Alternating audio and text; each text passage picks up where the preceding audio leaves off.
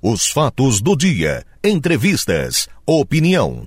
Começa agora na Som Maior. Programa Adelor Lessa. Muito bom dia. Para começo de conversa, você viu a final da Copa do Mundo ontem? Que jogaço, né? Pelo amor de Deus. Pode ter sido a melhor de todas as finais de Copa do Mundo. Espetacular, vibrante, alto nível. Mas além do grande jogo, qual a principal lição que ficou da decisão? Qual a dica que fica? A principal informação que fica da decisão de ontem é que não se pode desistir antes da hora. Não se pode dar o jogo por jogado antes dele terminar. Ou, como diz Ivan Lins, não tem cabimento entregar o jogo no primeiro tempo ou antes do tempo. O jogo de ontem era da Argentina. E uma decisão de Copa do Mundo, estava 2 a 0 já no segundo tempo, já lá no final do segundo tempo. E em três minutos, a França empatou e se fez viva na decisão. Aí veio a prorrogação. A Argentina virou, mas a França empatou de novo e continuou viva. Pergunta: quantas vezes na sua vida, na sua atividade profissional, quantas vezes você se vê na mesma condição da França? Perdendo o jogo, tudo indicando que parece que não tem volta, que não tem como virar. Mas a dica é: não entregue os pontos. Seja a França na sua vida. Vai à luta. Só considere fatura liquidada e jogo jogado depois que ele terminar. A decisão de ontem aponta para esperança e fé. E acreditar sempre. Lutar sempre, até o último minuto. A sua vitória, ou a virada que você precisa, pode se dar na última volta do ponteiro. Pense nisso. E vamos em frente.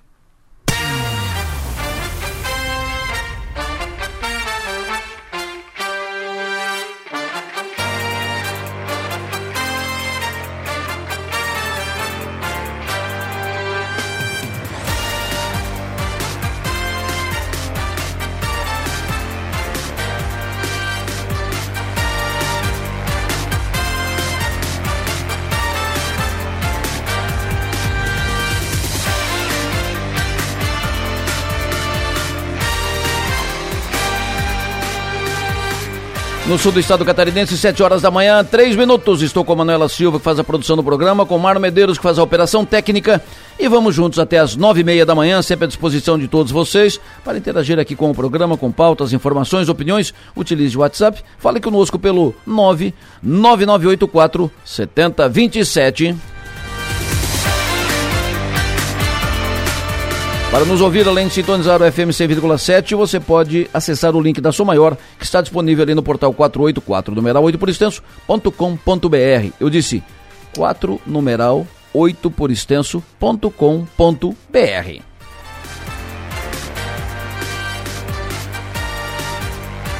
Hoje é dia 19 de dezembro, dia de festa aqui na casa. Hoje é o dia do aniversário da jornalista Georgia Gava, coordenadora do Portal 48, coordenadora de redação do Portal 48, nossa prefeita ali no 48. Georgia, alô, bom dia, parabéns. Hoje também dia do aniversário da cidade de Siderópolis. Parabéns a todos sideropolitanos, a todos que fizeram essa cidade próspera, agradável de viver. Parabéns a todos de Siderópolis. Hoje cumprimento também pelo aniversário a Mônica Honorato, mulher do ex-vereador Ademir Honorato. Um abraço, Mônica, parabéns. Cumprimento hoje também pelo aniversário a Mira da Agostinha, Elaine Crepaldi. Cumprimento a Bete Oliveira pelo aniversário, a Isa Patrício. Cumprimento o Diego Zilli pelo aniversário, Valmir Serafim, Gelson Hilário. Também de aniversário hoje, Kelly Sartor, Adriana Fagundes, Rafael Antunes. Cumprimento hoje também pelo aniversário Christian Furlan e cumprimento a todos os aniversariantes desta segunda-feira. Segunda-feira que começa molhada, tem uma, tinha uma garozinha até quase agora, uma garozinha fina, fina, fina tal. Depois de um domingo molhado, com chuva. Semana nova que começa. 7 horas e 4 minutos. Vamos logo com a primeira in informação. Vai para o Aroênio Bis. Informação de estradas, eh, bloqueio aqui. Lá no Morro dos Cavalos continua na mesma situação, Enio Bis? Continua só uma pista? Bom dia. Pois é, bom dia para você, Adelor, bom dia para quem nos acompanha. Aliás, no início desta manhã, no início desta semana, a principal informação de trânsito é com relação exatamente à BR-101, região do Morro dos Cavalos. Por quê? Primeiro, a Artérias Litoral Sul, que é a empresa que administra a rodovia federal naquela região da Grande Florianópolis, informou ainda no final de semana que começou as obras de contenção na encosta da rodovia em Palhoça. E para que as obras e o trânsito possam fluir, a empresa vai implantar um desvio a partir de quarta-feira. Então, a partir de quarta, o trânsito na BR-101 no Morro dos Cavalos vai passar a ser com duas faixas em cada sentido, com velocidade restrita a 60 km por hora. O desvio ele vai ser entre os quilômetros 231 e 232 e a faixa construída neste trecho vai compreender aproximadamente 150 metros, ou seja, trânsito pesado vai transitar normal por esse desvio que será feito e vai dar mais fluidez no tráfego. O trecho vai ser devidamente sinalizado a partir de quarta-feira, que é quando vai ter início esse novo traçado provisório falo provisório, porque essa nova faixa será utilizada até a conclusão das obras na encosta da BR-101 em Palhoça. E não há previsão de quando a obra vai ser concluída, ou seja, não há previsão de quando o, as duas faixas no sentido sul serão liberadas. Bom, essa mudança no traçado vai acontecer a partir de quarta-feira. Nesse momento, como é que está o trânsito na BR-101 no Morro dos Cavalos? No quilômetro 232, o trânsito sentido sul, sentido Porto Alegre, as duas faixas estão totalmente interditadas. No entanto, para quem está em Florianópolis e quer vir sentido Criciúma, passa normalmente, trafega normalmente por um desvio que foi feito em uma das pistas no sentido norte. Agora, na BR-101, no Morro dos Cavalos, portanto, as duas faixas sentido norte estão normais.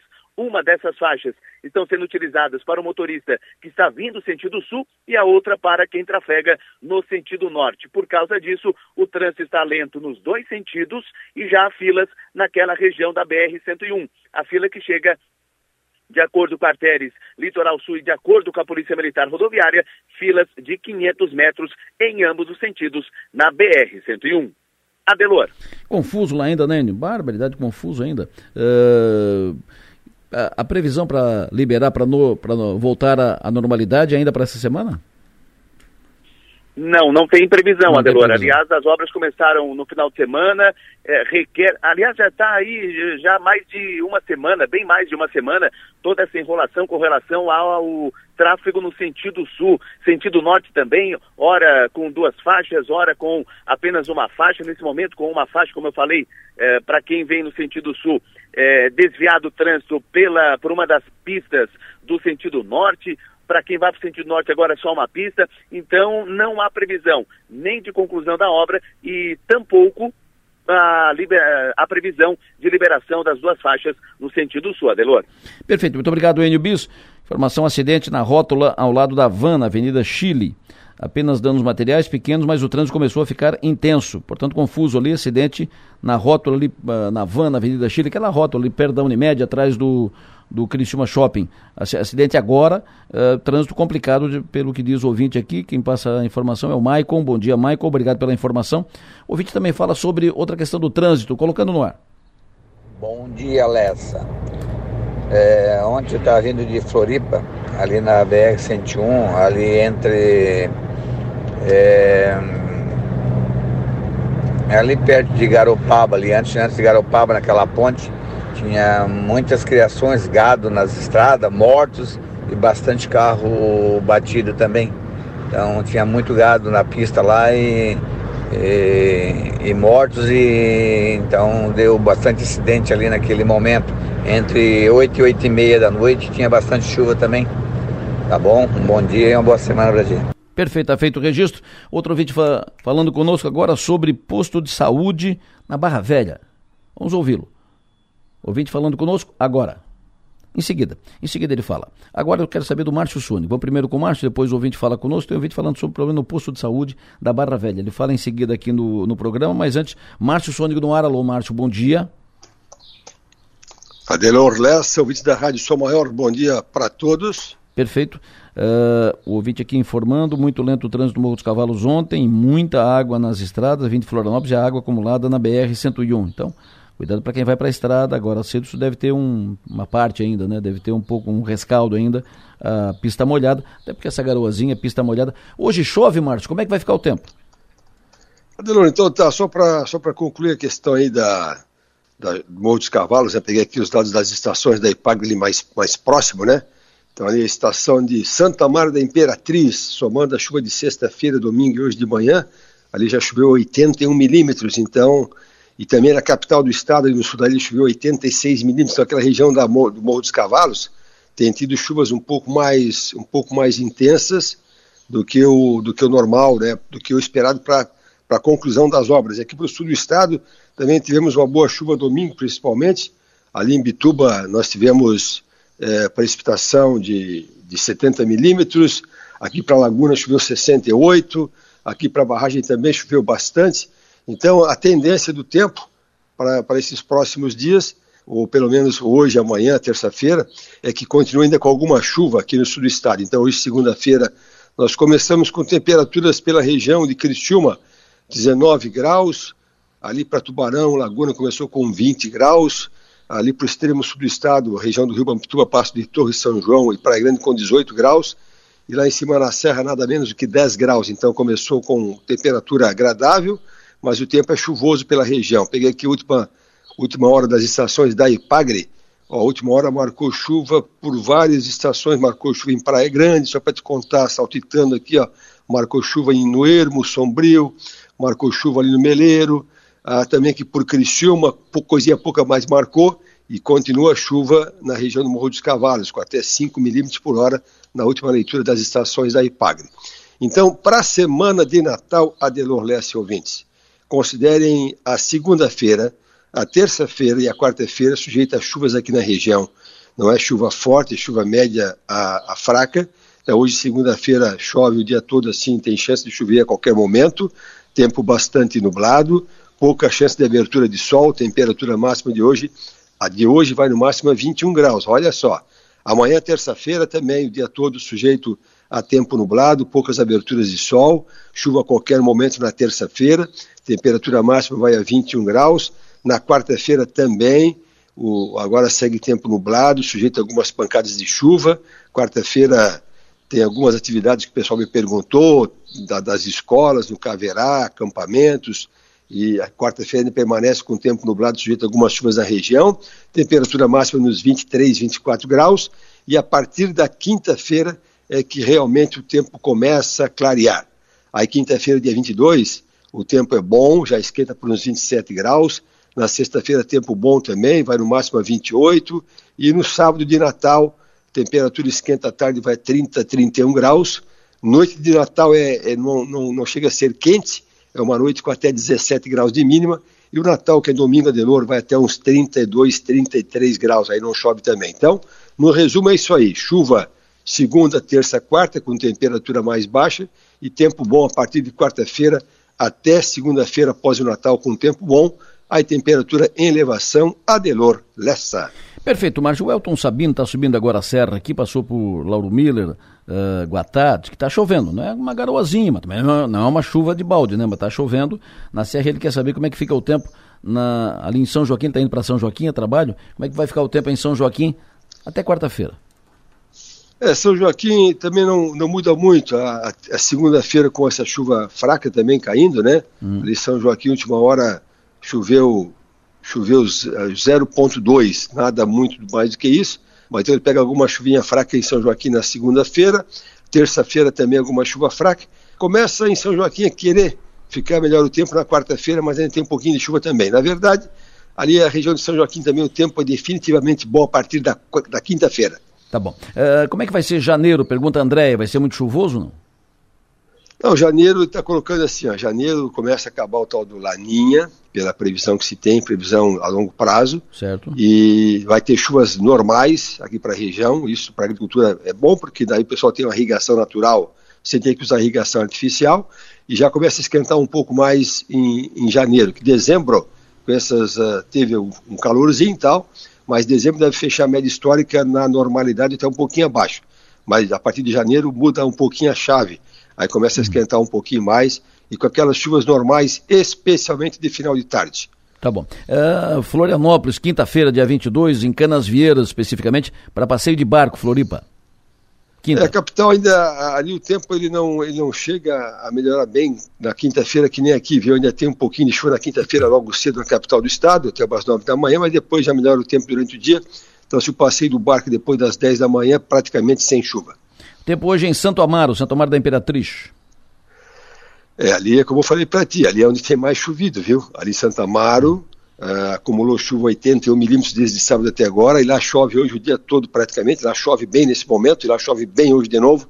Então a região do Morro dos Cavalos chove bem nesta segunda-feira, ainda chove na terça, chove na quarta e um pouquinho na quinta. Tá bom. Oh, pergunta do ouvinte para ti. Ô Adelor, bom dia, tudo bem por aí? Ô Adelor, pergunta aí pro Mago do Tempo aí, é, eu vi ele falar na semana passada que a chuva sábado, domingo, segunda ia ser chuva pouca, 5 milímetros, e parece que choveu bem mais com isso. Pergunta para ele o que que houve aí com o tempo. Um abraço. Conta tudo. Bem, bem falado aqui para aqui para a região Laguna principalmente, né? Choveu 68 milímetros, choveu 56 ali em Tubarão, não choveu mais do que o esperado ontem principalmente, né? Ah, uma espécie de lestada. Na verdade, na segunda-feira passada, viu, há sete dias atrás, hum. eu falei contigo aqui que haveria a chance de uma lestada no final de semana. Aí, com o passar dos dias, a previsão foi tirando. E, na verdade, aconteceu na previsão de ontem, que estava prevista uma semana atrás. Então, realmente, a previsão de sexta-feira para o domingo, ela errou. É, choveu, como você esperava, mas choveu bem mais. Né? Então, só para dizer para o ouvinte, realmente, aqui em Sala choveu 35, choveu 68 ali para Imbituba, então choveu um pouco mais do que o esperado, sim. Perfeito. Como é que fica o tempo em Sara hoje e amanhã? Chove muito? Também com chuva. E Sara não é que chove muito, ela chove, ela chove mais constantemente. Sara choveu bem nesses, nesses últimos dias, né? ontem principalmente. Hoje lá chove mais os seus 7 milímetros, amanhã mais uns 10 milímetros. Na quarta-feira chove mais uns 5 milímetros. Então, continua a chuva em Sara até quarta-feira, pelo menos, Aderol Lessa. Semana que vem, até a virada do ano. A semana que vem está colocando a semana, um, um, a segunda-feira, como eu disse para ti, ela começa com um tempo bom ainda, a semana que vem. Certo. Aí tem alguma chuvinha lá para terça, quarta-feira, e é muito provável que o primeiro dia não seja com um tempo bom, Adelor. Ah, maravilha, boa, boa informação. Virada com tempo bom. Boa. Por enquanto, sim. Por tem, enquanto, uma, frente fria para quarta-feira que vem dia 28. Tá bom. Aí ela causa alguma chuva entre terça, noite e quarta-feira, e depois o tempo estabiliza no final, no final do ano. Perfeito. Pergunto para o Marcos como é que fica o tempo de amanhã até terça-feira da semana que vem em Canoinhas. É, ali, ali o Planalto Norte, Norte de Santa isso. Catarina, né? Isso. Ali em cima também o tempo. Chuva, só para te contar, a chuva ela pegou todo o estado no final de semana, viu? Não, não foi só que o leste do estado, pegou desde aqui até, até a fronteira com a Argentina. Certo. Então, Canoinhas, Planalto Norte Catarinense também pega um pouquinho de chuva hoje e amanhã, não tanto quanto aqui, e, mas o tempo vai estabilizar só a partir de quarta-feira. Então, quarta-feira em diante o tempo já é bom em Caruense, com temperatura baixa para a época do ano. Perfeito. O tempo é em Porto Alegre amanhã? É, a capital do Rio Grande do Sul, lá é que está carente de chuva, né? O Rio Grande do Sul é que está complicado. Choveu bem em Santa Catarina, é, mas o Rio Grande do Sul ela escapou, pegou só mais aqui a parte norte divisa com o nosso estado. Certo. Hoje chove em Porto Alegre, a partir de amanhã bom tempo em Porto Alegre. E para fechar em Bituba na virada do ano, como é que vai ser? É, por enquanto, bom tempo, viu? Tem essa frente fria lá para terça, quarta-feira da semana que vem aí a tendência para Imbituba uh, passar, passagem de ano com bom tempo. Lá choveu bem no final de semana, lá choveu 70 milímetros, e mais para o final do ano, pelo visto, bom tempo em Imbituba. Fechou, professor. Muito obrigado. Sucesso e energia. Tamo junto. Até mais tarde. E Débora, gostou da, da final ontem, não? Que jogaço, né? Maravilhoso, jogaço, não, né? jogo impressionante Ele... jogo. E jogo que só terminou no fim, né, meu? Só terminou no último é... pênalti batido, né? Não, não, tem, não tem conversa. Agora... Interessante. Eu ia ficar muito, eu ia ficar muito bravo se a Argentina perdesse. Não que eu, eu, eu seja Argentina, mas jogaram melhor, né? E o, e o Messi estraçalhou, né? Meu Deus do céu. E depois com aquele, é? com aquele nível, né? Com aquele nível de, de, de jogo uh, de, de, futebol da Argentina e da, e da França, né? Eu fiquei cá com os meus botões, né? Uh, se a gente vai para a final, não seria um novo 7 a 1 meu? Bárbaro. Ô, cara, calma. Não, outra coisa, o jogo sem, sem muita falta, né? Claro, assim. Não, jogo jogado, não. Argentina Jogo jogado, né? Corrido, né? Jogo Beleza, jogo, então. Jogo jogado, corrido. Um abraço, até mais tarde. Um bom dia, Delor. Previsão do tempo. Oferecimento. Instituto Imas H-Serve, romance que não acaba na venda. E Raibel. 7 e 19, em seguida conversa com o Nassif, nosso rei de copas, mas antes tem mensagem do ouvinte então sobre unidade, unidade de saúde na Barra Velha. Bom dia, Delor. É, eu queria eu queria fazer um comentário sobre o, o posto de saúde aqui da nossa Barra Velha. Eu sou o Anderson, morador aqui. É, eu pedi um número, para conseguir um número aqui eu levei mais de 15 dias. Tá? E após esse tempo eu fui lá às 7 horas da manhã e esperei até as 10 horas da manhã e não, mesmo assim ainda não fui atendido, tá? Não fui atendido, tá? E eu acho que eu não tenho nada a ver com isso. Eu simplesmente fui lá, peguei o número, aguardei, esperei. E eu queria ver se, se alguma autoridade podia fazer algo, porque não é possível, né? Não é possível a gente precisar de um médico no bairro que a gente mora e não, não, não poder não poder usufruir dele.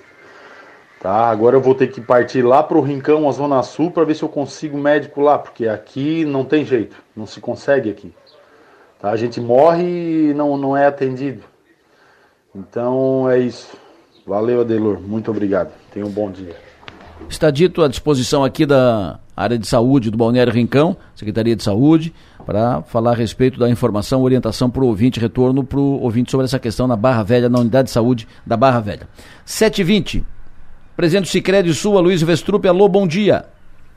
Bom dia, Delor, bom dia, ouvintes da Rádio São Maior. Prazer tê-lo conosco. Dia especial. Dia especial para todos é um vocês. É, hoje é um dia muito especial que vamos entregar mais uma, uma nova agência aí para o Balneário Rincão, é, assim como fizemos é, na Isara, na Fuquilinha e em outras localidades, né, sempre com o objetivo de estar atendendo cada vez melhor e dando conforto aos nossos associados. Perfeito. O Cicred já teve uma, uma unidade no, no Balneário Rincão, presidente? O Cicred está no Balneário Rincão antes do município, tá? era distrito ainda em 2010, já temos a unidade desde então. É, é, somos desde então a única instituição financeira do Balneário Rincão. É, esse ano, inclusive, ampliamos bastante a parceria junto com a prefeitura, é, nos programas sociais, educação financeira, é, União Faz a Vida, então, fizemos um grande trabalho aí junto com a Secretaria de Educação e a Prefeitura do Balneário Rincão. E hoje, então, complementando, vamos estar entregando um novo espaço com uh, estacionamento uh, e, e, um espaço mais amplo, né, para dar conforto para o nosso associado e para a nossa equipe de colaboradores que trabalham na gente. Perfeito. Hoje é a reinauguração, é uma agência nova, remodelada, é, espaço mais amplo, moderno, é, essa no, no Balneário Rincão. Será a última agência inaugurada, o último ato do Cicred nesse ano 2022? 2022 é o último ato e é também o último ato das reformas, né? A partir do ano que vem a gente passa para as agências novas em outros municípios. Já temos várias já previstas e vamos estar inaugurando a partir talvez de abril, maio do ano que vem. É, são, no mínimo, o ano que vem, três ou quatro. É, nos próximos dois anos, está em torno de seis, sete agentes em novos municípios. Perfeito. Quantas, uh, uh, onde será inaugurado, pelo menos uh, o que já está definido, onde será inaugurado no ano que vem? Onde Para onde o Secred é, vai? Tu, Turvo, Sombrio, São Lugero, temos Laguna, é, e outros estão em andamento aí, para nós estar tá definindo o local, mas em, já está em negociação, talvez Veneza, e assim e a gente vai é, cada vez mais é, presente em todos os passos de Passo de Touros e Vituba, são 45 municípios da nossa área de atuação. Perfeito. Presidente, sempre bom ouvi-lo, muito obrigado pela sua atenção, sucesso e energia, bom trabalho e Bom trabalho a todos da agência do Cicred no Balneário Rincão. Um abraço, bom dia. Eu que agradeço convido aí o, a comunidade do bairro do, do município do Rincão para estar conhecendo a nossa agência. A partir de hoje estamos atendendo um novo espaço e convidamos então toda a comunidade para estar conhecendo e avaliando para uh, uh, trabalhar e crescer junto com a gente. Obrigado, Delores. Eu que agradeço, presidente. Presidente do Cicred Sul, presidente Aloysio Vestrup, falando conosco ao vivo aqui na Sou Maior. Os ouvintes me chamam a atenção para o acidente na rotatória da Via Rápida, ali aquela rotatória atrás do Criciúma Shopping, ali no, uh, onde vai para a Unimed, trânsito enrolado ali por causa disso. E o ouvinte me informa também, BR-101, sentido norte-sul, de lá para cá, parado após o posto Cambirela, até o desvio do Morro dos Cavalos. Então, portanto, para quem está vindo de Florianópolis para cá, é, vai se enrolar, a estrada, a viagem vai atrasar e vai ter que ir com calma porque estão em obras ainda ali no Morro dos Cavalos. E tem um problema novo à vista na obra do aeroporto de Mício Freitas. Nós vamos tratar disso em seguida aqui. A empresa que ficou em segundo lugar na licitação para a obra no aeroporto de Mício Freitas anuncia que não desistiu da, da obra e que condena o, cha, a, o chamado da terceira colocada para concluir a obra. A empresa que venceu licitação a Prado de, do Paraná, ela começou a fazer a obra e parou, sem condições e tal, diversos problemas, a obra parou. O Estado, é uma obra das, licitada pela Secretaria de Infraestrutura, o Estado, então, como a empresa primeira colocada desistiu de vez, o Estado chamou a terceira colocada. A segunda, que é a empresa Qualidade, de Palhoça, a segunda colocada uh, não foi consultada Uh, diz que isso caracteriza uma irregularidade, por isso vai recorrer da decisão. Daqui a pouco vamos tratar mais desse assunto aqui no programa. Então, mais um problema, problema novo à vista na obra do aeroporto de Humício Freitas. Câmara de Vereadores de Criciúma vai tratar hoje de um caso de assédio sofrido por uma vereadora. Câmara de Vereadores de Criciúma vai tratar disso. Denúncia da vereadora Giovana Mondardo. Ela que teria sofrido assédio. A mesa diretora da Câmara de Criciúma marcou reunião para começo da tarde, uma e meia da tarde, para tratar desse assunto, esclarecer esse assunto e encaminhamento de providências, se for o caso. Falando em Câmara de Vereadores, em Araranguá, a oposição ao prefeito César César elegeu o presidente da Câmara, presidente o vereador Luciano Pires, e em Içara, oposição à prefeita da Alvânia elegeu também o novo presidente, vereador Max Luiz, é o novo presidente da Câmara de Vereadores de Içara. E ainda na política, governador eleito Jorginho Melo e sua vice serão diplomados hoje à tarde. Serão diplomados hoje à tarde Jorginho e todos os que se elegeram em Santa Catarina, senador, deputado federal, deputados estaduais, deputados federais, todos que se elegeram serão diplomados hoje pelo TRE, Tribunal Regional Eleitoral. Hoje à tarde, final da tarde. Nós vamos falar da diplomação no parlatório de hoje. Hoje o último parlatório ao vivo nesse ano 2022. A partir de então, nós três, eu, a Maga e o Piara, a gente também pega um pouco de férias, né? Uh, pega também férias no parlatório. Então, hoje o último parlatório ao vivo nesse ano 2022, hoje 19 horas, nosso parlatório, nossa live de toda segunda-feira, é, pelo aqui áudio na sua maior, pelo 48, pelo YouTube do 48 e assim por diante. E a principal notícia do final de semana, Argentina campeã. Que jogo emocionante, que festa dos argentinos. Os argentinos foram uma loucura. Como, por exemplo, esse narrador de uma rádio lá da Argentina, quando deu o pênalti derradeiro.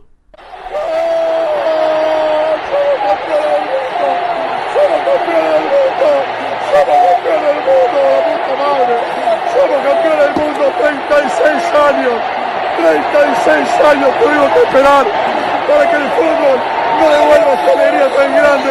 Gracias Argentina de mi corazón, gracias Messi, el fútbol Leo te devolvió. Vai uma festa. Mas, eh, com razão, né? O Messi e seus, e seus companheiros uh, levantaram a taça 36 anos depois da Argentina campeã do mundo de novo festa na Argentina. Vamos falar mais sobre isso com o Nacif daqui a pouco. Vou conversar com argentinos. Tem uma, uma cristiumesa aqui que estava na Argentina, estava lá, está na Argentina estava ontem lá na hora da festa e falou conosco, mandou uma mensagem para cá. Vou colocar no ar em seguida. O Som Maior Esporte de hoje, às 11 da manhã, será um Som Maior Esporte especial. Será realizado na Projetar Imóveis, fazendo um balanço da Copa do Mundo. 11 horas da manhã, fazendo, falando um balanço, fazendo um balanço da Copa falando da final de ontem, Argentina campeã, hoje, um Som Maior Esportes especial, a partir das 11 da manhã, será realizado lá na Projetar Imóveis, com o Rafael, com o Nacife, com o Maranhão uh, e com uh, o Pezão e assim por diante, o Enio Bis e todo mundo, hoje, a partir das 11 da manhã. Hoje também tem estreia aqui na programação, como todos os anos, estreia hoje, começa hoje o Som Maior Verão, a partir do meio-dia. Os 60 minutos sai do ar até o final de janeiro e ao meio-dia vai para o ar o Som Maior Verão, estreia hoje. Quem vai apresentar o Som Maior Verão nessa temporada? Quem vai apresentar? Daqui a pouco a gente revela e fala e comenta e tudo mais. 7h28, Stephanie Machado, alô, bom dia. Destaque de agora no nosso portal 48. Bom dia, Stephanie, que já está ali no, no plantão, já está ali na redação do 48. Bom dia, Delor. Bom dia aos ouvintes. O Portal 48 destaca agora mais um caso de violência doméstica. Um homem de 26 anos foi detido após agredir a esposa no bairro São João, em Tubarão, na noite desse domingo. O caso aconteceu por volta das 9 horas da noite. A vítima, de 29 anos, foi encaminhada ao hospital com ferimentos no rosto. Ao chegar no local da ocorrência, a polícia militar foi recebida pelo suspeito, que tentou inclusive dificultar o contato da PM com a vítima. Após as exigências da guarnição, a mulher foi chamada. Inicialmente, por conta da presença do marido, a vítima afirmou ter caído da escada para justificar os ferimentos. Mas, na sequência, durante o depoimento individual, a esposa disse ter sido agredida com um soco no olho e jogada contra a parede. Além disso, a mulher também mencionou ter medo do companheiro e receio de represálias da família e, por esses motivos, nunca denunciou.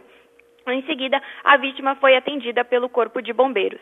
Ainda na residência, a PM encontrou uma porção de maconha que posteriormente o homem admitiu ser de seu uso pessoal.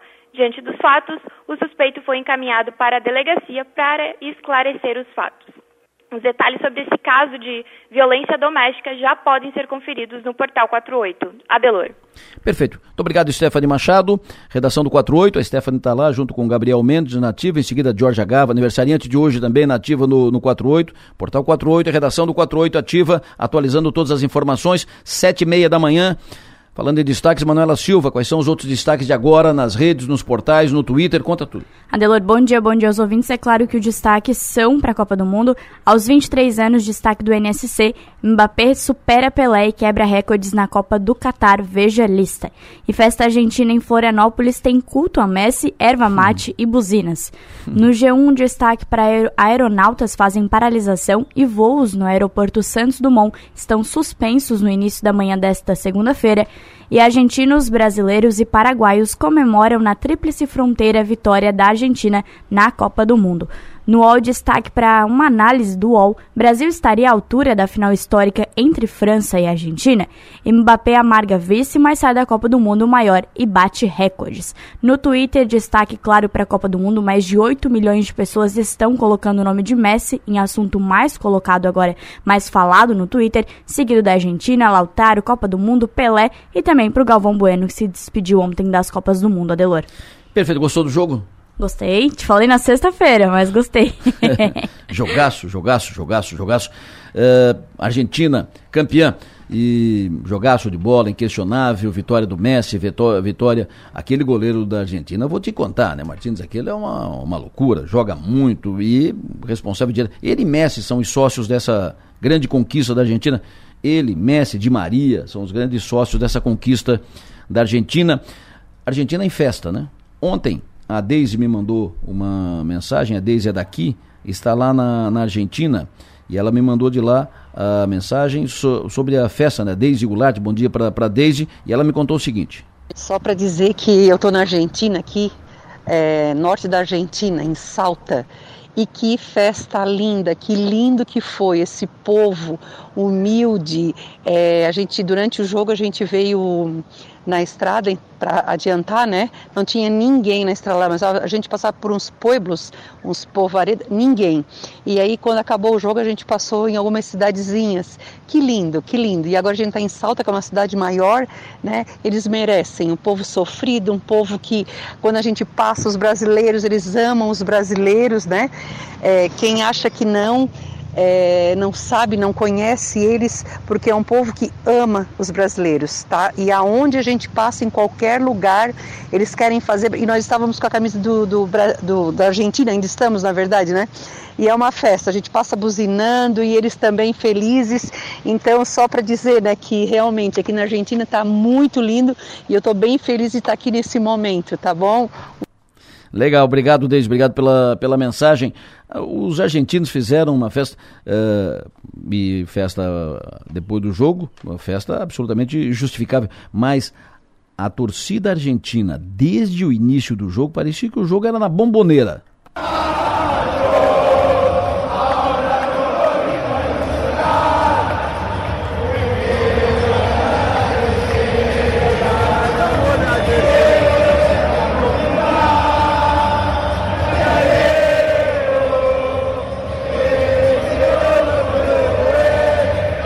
Foi assim o jogo todo, o jogo todo, durante todo o tempo, como disse, parece que o jogo era na bomboneira, né? O estádio lá do, do Catar. E depois do jogo, nas ruas de Buenos Aires, a festa foi grande, foi madrugada dentro.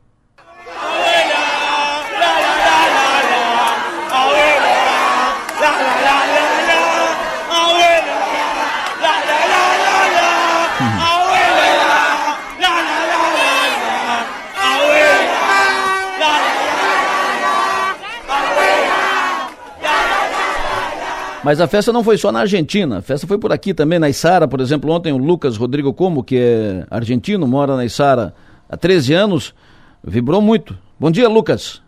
Bom dia, tudo bom? Tudo certo? Uh, me fala da conquista da Argentina, o, o sentimento para vocês uh, argentinos e como é que foi a, acompanhar o jogo ontem? Tenso, hein?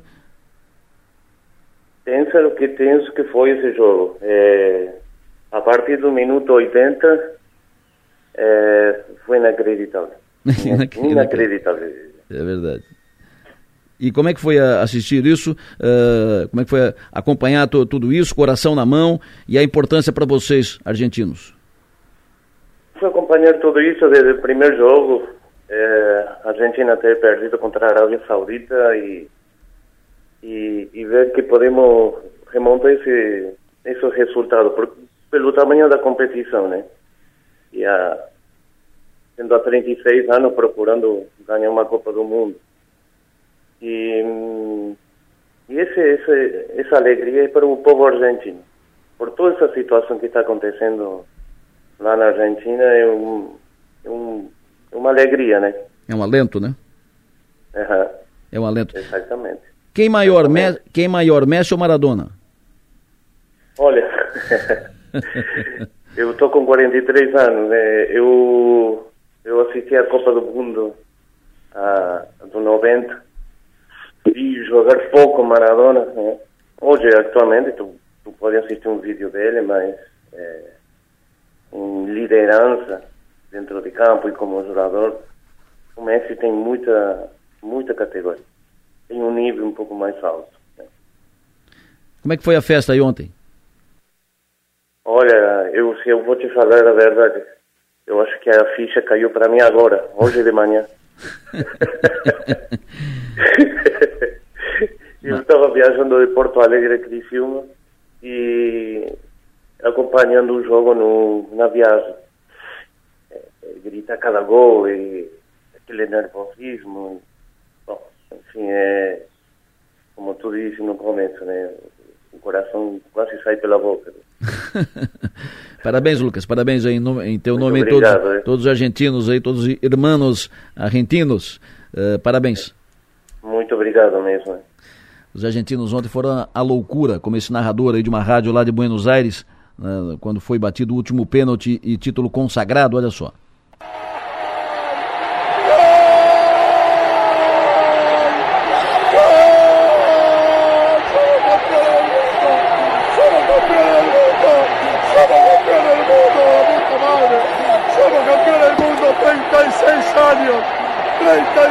Años tuvimos que esperar para que el fútbol no devuelva esta alegría tan grande.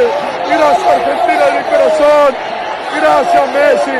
El fútbol Leo te devolvió todo lo que le diste. El fútbol te devolvió todo lo que le diste, Leo. Todo, todo, todo, todo. Sos una leyenda. Naciste para lucharla. Naciste para pelearla, Leo. No de Rosario. Te jugaste la vida, te fuiste a España con tu viejo. El narrador Pablo Giralti. Uh, narrador. Os argentinos ontem estavam assim. Agora é hora de ouvir o nosso Rei de Copas. Você ouve agora na Som Maior, João Nassif, de olho na Copa.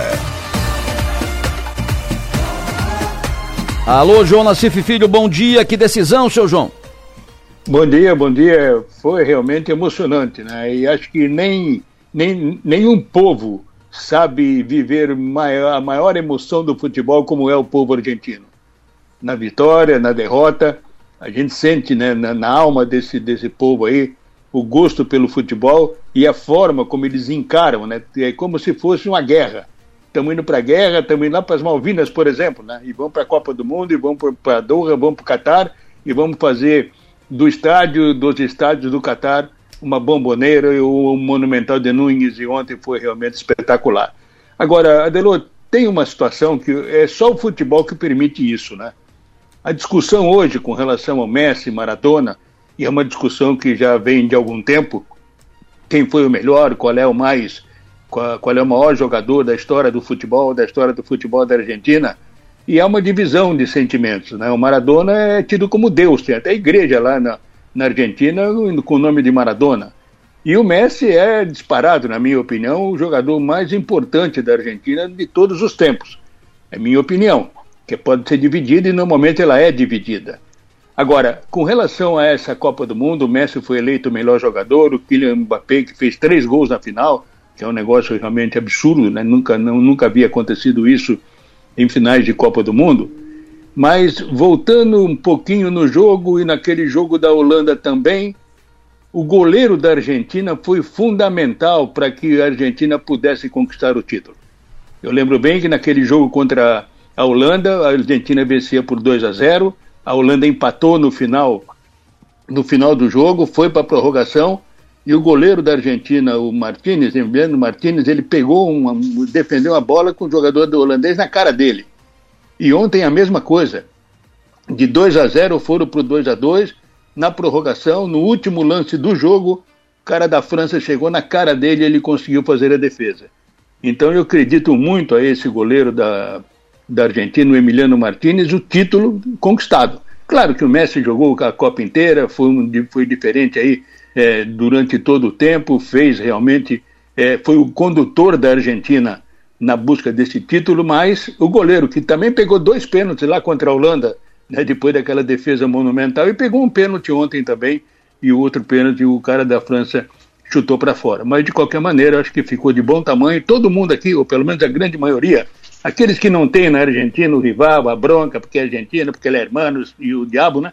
Eu acho que o Messi teve realmente a aceitação de muita gente por aqui e do mundo todo, né? Porque afinal de contas é um jogador diferente, é um dos gênios do futebol e termina a sua trajetória, pelo menos essa é essa é a impressão, né? Termina a sua trajetória na Copa do Mundo com 13 gols marcados em cinco disputas. Ele que bateu o recorde de presenças em Copa do Mundo com 26 jogos, superando o alemão é, Matthaus, que, que, que tinha jogado 25 partidas.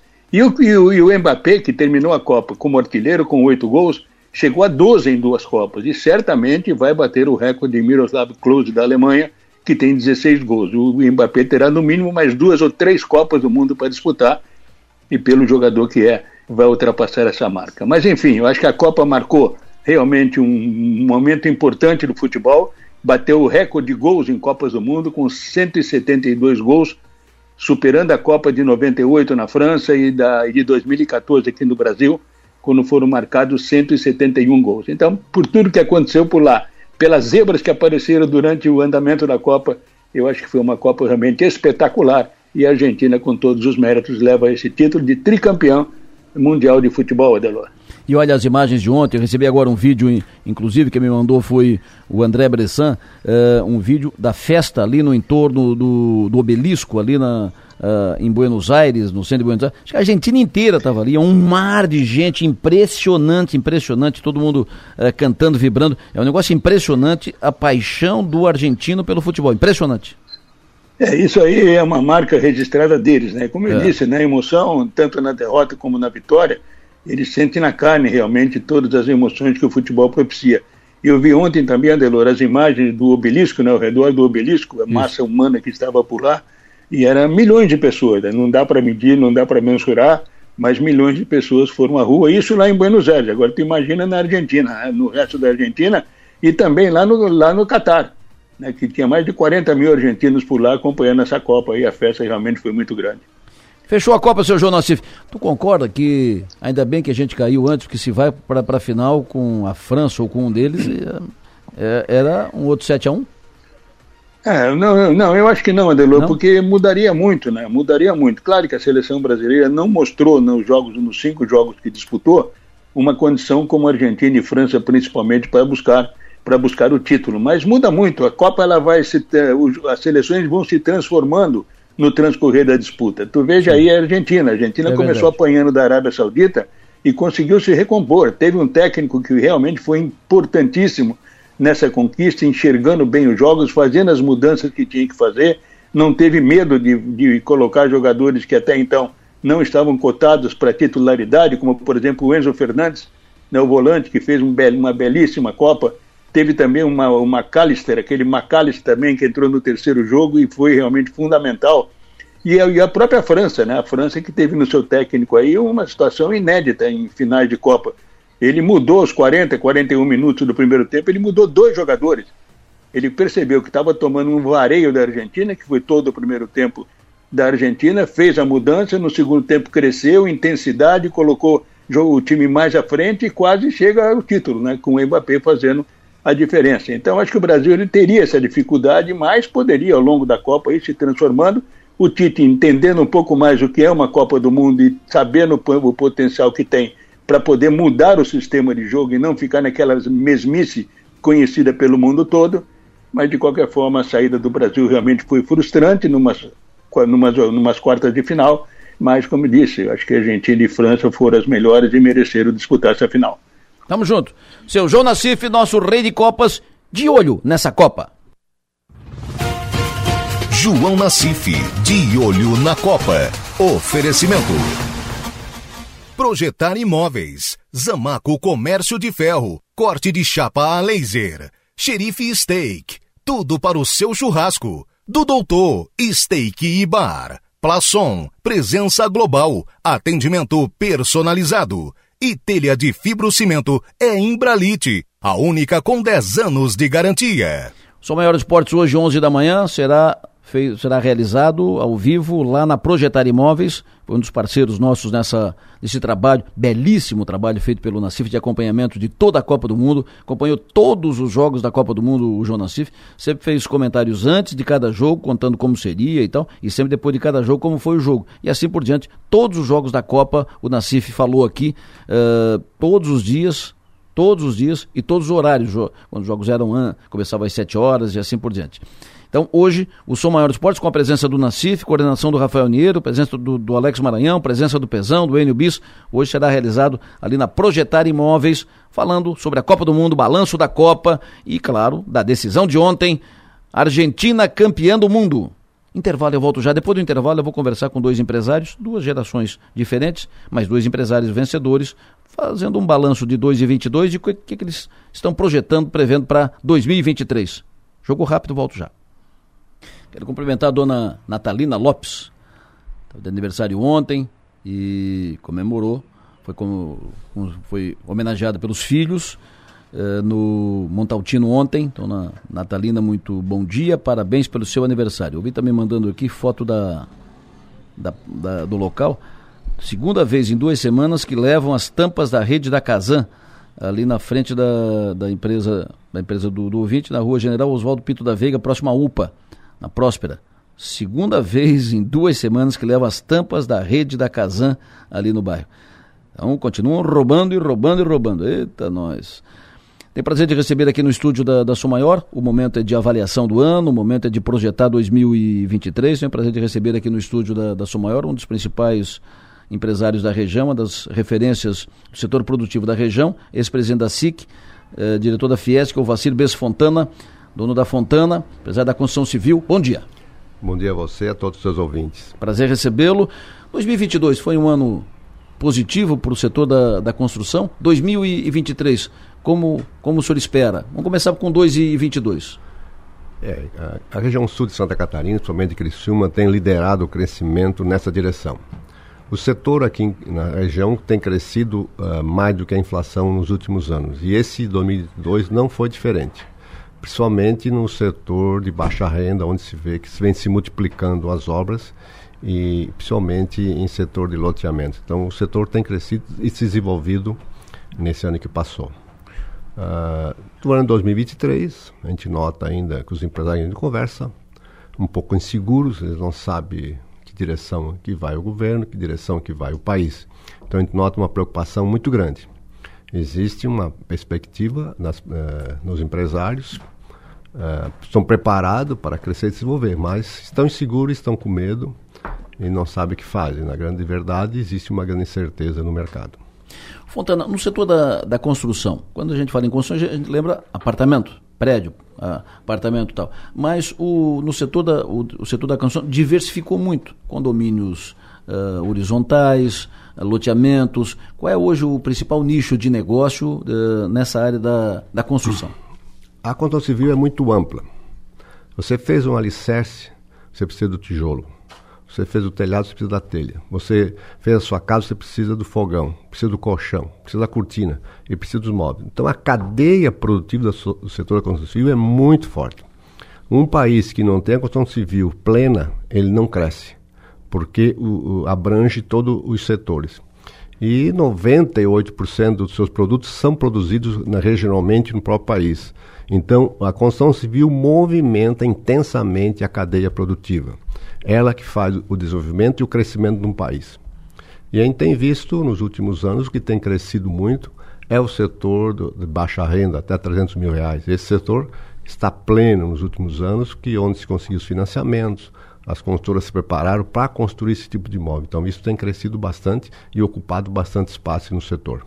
Há uma, uma, uma previsão de que o novo governo, para o ano que vem, deve investir na construção civil, pelo que, pelo que a construção civil mexe, a cadeia produtiva no, no entorno. Qual é a sua expectativa?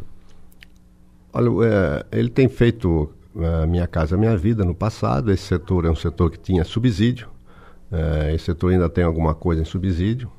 Então, uh, esse setor é um setor que tem ainda uma carência muito grande no país. Agora, o importante é que crie estabilidade na economia, criando estabilidade na economia, o juro baixa, e com juro baixo, esse setor se alavanca, esse setor consegue financiar seus imóveis. Eu grande acredito que a grande tacada do governo é estabilizar a economia, tirar as incertezas, é, é, estabilizando, não precisa nem subsidiar. Com juro Isso. baixo, as pessoas compram. Com juro baixo, as pessoas acreditam. Com estabilidade no emprego, estabilidade na economia, as pessoas compram.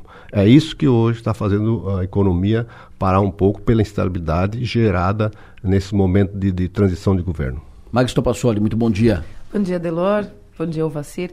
É, o perfil dos governos do PT, nos outros, nos outros governos do PT, é de subsidiar, de fato, a economia para quem tem menor renda. Isso não gera uma expectativa, teoricamente, positiva para o setor para 2023? Ele não é sustentável. Se o subsidiar, você tira dinheiro dos impostos, você gera inflação, logo você não mantém uh, recurso para essa economia. Eu defendo mais que baixando o juro, baixando a inflação, estabilizando a economia, ah, uma inflação de 2%, 3%, um juro de 3%, 4%, não precisa subsídio e nem o governo influenciar. Grande fator do governo é estabilizar a economia, não assustar o mercado, criar equilíbrio nas contas públicas. Isso é sustentável, isso perdura.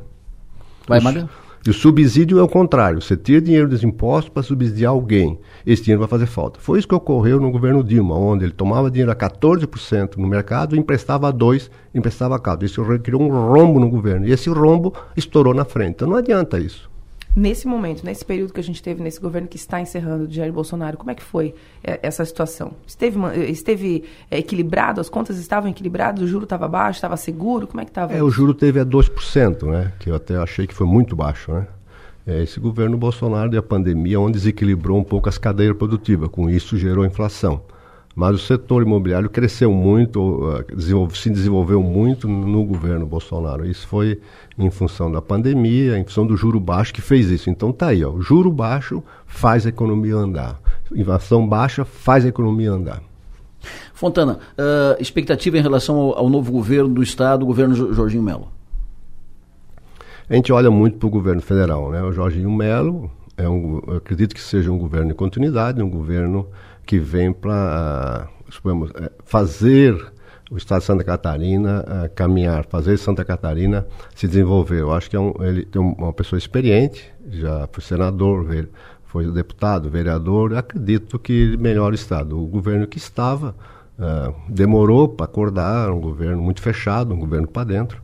E a gente via que era um governo com muita vontade de cobrar impostos. Eu acredito que o governo tem que ser um animador, um maestro da economia, incentivar e motivar o empreendedor. Ele fará o crescimento, ele, ele, ele vai alavancar uh, o desenvolvimento. Tanto é que Santa Catarina hoje é um, é um Estado diversificado, é um Estado competente, é um Estado que muitas virtudes, graças ao governo, principalmente Fernando Luiz Henrique da Silveira, que fez várias leis que facilitou a importação para o esporte brasileiro. Hoje, Santa Catarina é um grande importador e exporta para os outros estados. Então, isso são leis que vêm a facilitar o empreendedor. É nessa direção que eu penso que os governos devem trabalhar, incentivar e motivar a iniciativa privada. E a consultora Fontana, como é que foi o 2022 para a Fontana e o que vem de novo em 2023? A consultora Fontana foi nos últimos anos tem sido bom. Nós temos nós temos uh, gerado muita estabilidade dentro da empresa, nós temos gerado muito caixa dentro da empresa e estamos com uma, várias obras preparadas para o lançamento no próximo ano. Aqui, Joinville, Florianópolis. Estamos dependendo como vai se portar a economia. A economia voltando a baixar o juro, baixando a inflação, o mercado eh, voltando a comprar, nós estamos preparados para crescer e se desenvolver. Fontana, prazer te receber aqui, muito obrigado. Uh, Feliz Natal, excelente ano novo, sucesso e energia e para frente e para cima. Para você e a todos os seus ouvintes. Um abraço. Muito obrigado. O Vacilo Bess Fontana sócio proprietário e diretor da construtora Fontana, falando conosco aqui. Em seguida, fala aqui conosco também o Felipe Colombo, que é o diretor hoje presidente da Anjo, dois empresários da região fazendo avaliação do ano, projeção 2023, dois empresários de faixas diferentes, de faixas etárias diferentes. Um uh, de, um, de, um, de uma faixa, de um período, e o outro de uma outra faixa mais jovem. A Maga está comigo aqui. Maga, temos um problema novo na, na região que deve, ser, que deve vir a público nos próximos próximas horas, que é um problema novo no aeroporto de Mício Freitas. Uh, a obra foi licitada e foi iniciada, uh, encaminhada pela Prado, uma empresa de engenharia, uma empresa consultora do Paraná. A empresa não conseguiu tocar a obra, uh, parou a obra. E depois de muitas negociações com prefeitura, governo do estado e tal, a empresa desistiu formal e oficialmente e o estado chamou a terceira colocada para fazer a obra, terceira colocada na licitação. A obra foi retomada. E aí o prefeito, inclusive, falou aqui na semana passada de que vai ser tudo, pronto, tudo, tudo concluído e a, previsão, que a obra vai tocar ficha e tal, e a previsão é concluir em março ou abril. O fato novo é que a segunda colocada na licitação, a qualidade em engenharia, qualidade que é de Palhoça, a empresa que ficou em segundo lugar, ela disse que não foi consultada e que isso caracteriza uma irregularidade. Eu conversei com o Marcelo Inácio, que é o diretor comercial da qualidade, e ele disse que uh, a empresa foi surpreendida e que não foi convocada nem consultada para tocar obra, o que prevê a lei das licitações. Sou diretor da Qualidade Mineração. Somos uma empresa sediada em Palhoça, temos duas unidades, uma em Brusque e outra em Garopaba, onde a gente atua aí nas obras na região sul, onde a referência que eu posso te dar hoje de obras em volume e quantidade, hoje eu estou em Braço do Norte e no município de Laguna, onde eu estou fazendo a orla, né, o viário, enfim. O que acontece é que nós participamos daquela licitação, Adelor, da, do aeroporto de Mício Freitas, né? E a gente tirou a, o segundo, a gente fomos o segundo colocado, tá? E o que, para minha surpresa, a, a, foi chamado de cara o terceiro colocado, ou seja, o que vale a primeira melhor oferta, segunda melhor oferta e terceira melhor oferta. O que está havendo aí é uma mudança da etapa, ou seja, a qualidade não assinou nenhum termo de existência, em nenhum momento apontou que não teria nenhum interesse de atuar nessa obra, muito pelo contrário. Sabíamos que a empresa vencedora teria dificuldade de trabalhar aqui porque ela tão pouco tem alguma estrutura aqui em Santa Catarina, não disponibilizava de nada, terceirizou tudo com preço ruim, ou seja, a conta não fecha. Sabíamos desse desfecho, nos estranha a, a, a decisão de chamar a CETEP sem consultar a segunda colocada. Conversei ainda com o Marcelo sobre recurso, vai entrar com recurso, não vai, vai, no, vai nos tribunais e ele disse. TCE, TCU, vou até, vou até as últimas medidas possíveis e cabíveis para que seja um processo de alta clareza e lisura, Delor deixar bem claro, tá? Nós não somos ciganos, a CETEP é uma empresa que a gente respeita, é uma empresa regionalizada, né? Ela está bem próxima, existe uma preocupação realmente para que o primeiro erro não seja cometido em, seu, em um segundo, mas a empresa qualidade em nenhum momento foi citada, chamada, né? Ou, né, uh, ou convocada, né? Por se tratar da segunda colocada para tal processo. Isso é irregular, isso não é correto. Então é fato novo que vai gerar desdobramentos nas próximas horas, assim que for uh, formalizado esse recurso da empresa Qualidade contra a convocação da terceira colocada na licitação para obra no aeroporto de Mício Freitas. O que é absolutamente compreensível, né? Porque no, no, no devido processo legal, isso é básico. É básico. Surpreende, inclusive, o encaminhamento dado, porque isso é básico, isso é, isso é da lei. Sim. Se a empresa vence a licitação e desiste, tem que chamar a segunda. Se a segunda desiste, chama a terceira. Mas não pode chamar a terceira sem chamar, sem a, segunda. chamar a segunda. Não pode chamar a quarta sem chamar a terceira e a segunda. É compreensível a, a reação. Vamos aguardar aqui manifestação do prefeito de Furquilinha e das autoridades do Estado sobre esse assunto. Felipe Colombo, prazer te receber aqui no Estúdio Sou Maior. Bom dia, Delor. É um prazer imenso estar de volta aqui ao estúdio. Felipe Colombo, que é diretor da Anjo. Como é que foi o ano 2022? Qual é a avaliação que tu faz desse ano 2022? O que, que tu projeta, espera para 2023, Felipe? Odelor, o ano de 2022 foi um ano muito estranho na nossa leitura. Foi um ano que há muito tempo a gente não via acontecer. Nós tivemos dois anos de demandas muito fortes no segmento de, de tintas e tintas em geral, porque a gente atua em diversos, diversas áreas da tinta, né? Tinta para carro, tinta para casa, para indústrias do segmento metal mecânico e para indústrias de embalagens. Todos esses, todos esses segmentos tiveram dois anos muito bons, 2020 e 2021. E 2022 começou muito estranho. Não sei se tu lembra, em, em janeiro é, desse ano começou a novos casos de pandemia, enchentes no Nordeste. Cara, começou com uma bagunça. Então janeiro foi um mês que não teve uma venda boa. De fevereiro para frente começou a, a caminhar, veio muito bem e aí chegou ali pé, próximo das eleições, o mercado deu um parão de novo.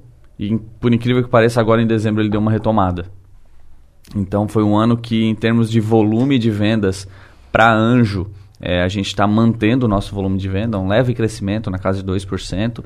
Em faturamento, a gente está crescendo muito, porque teve uma inflação é, sem, sem precedentes na história do nosso segmento.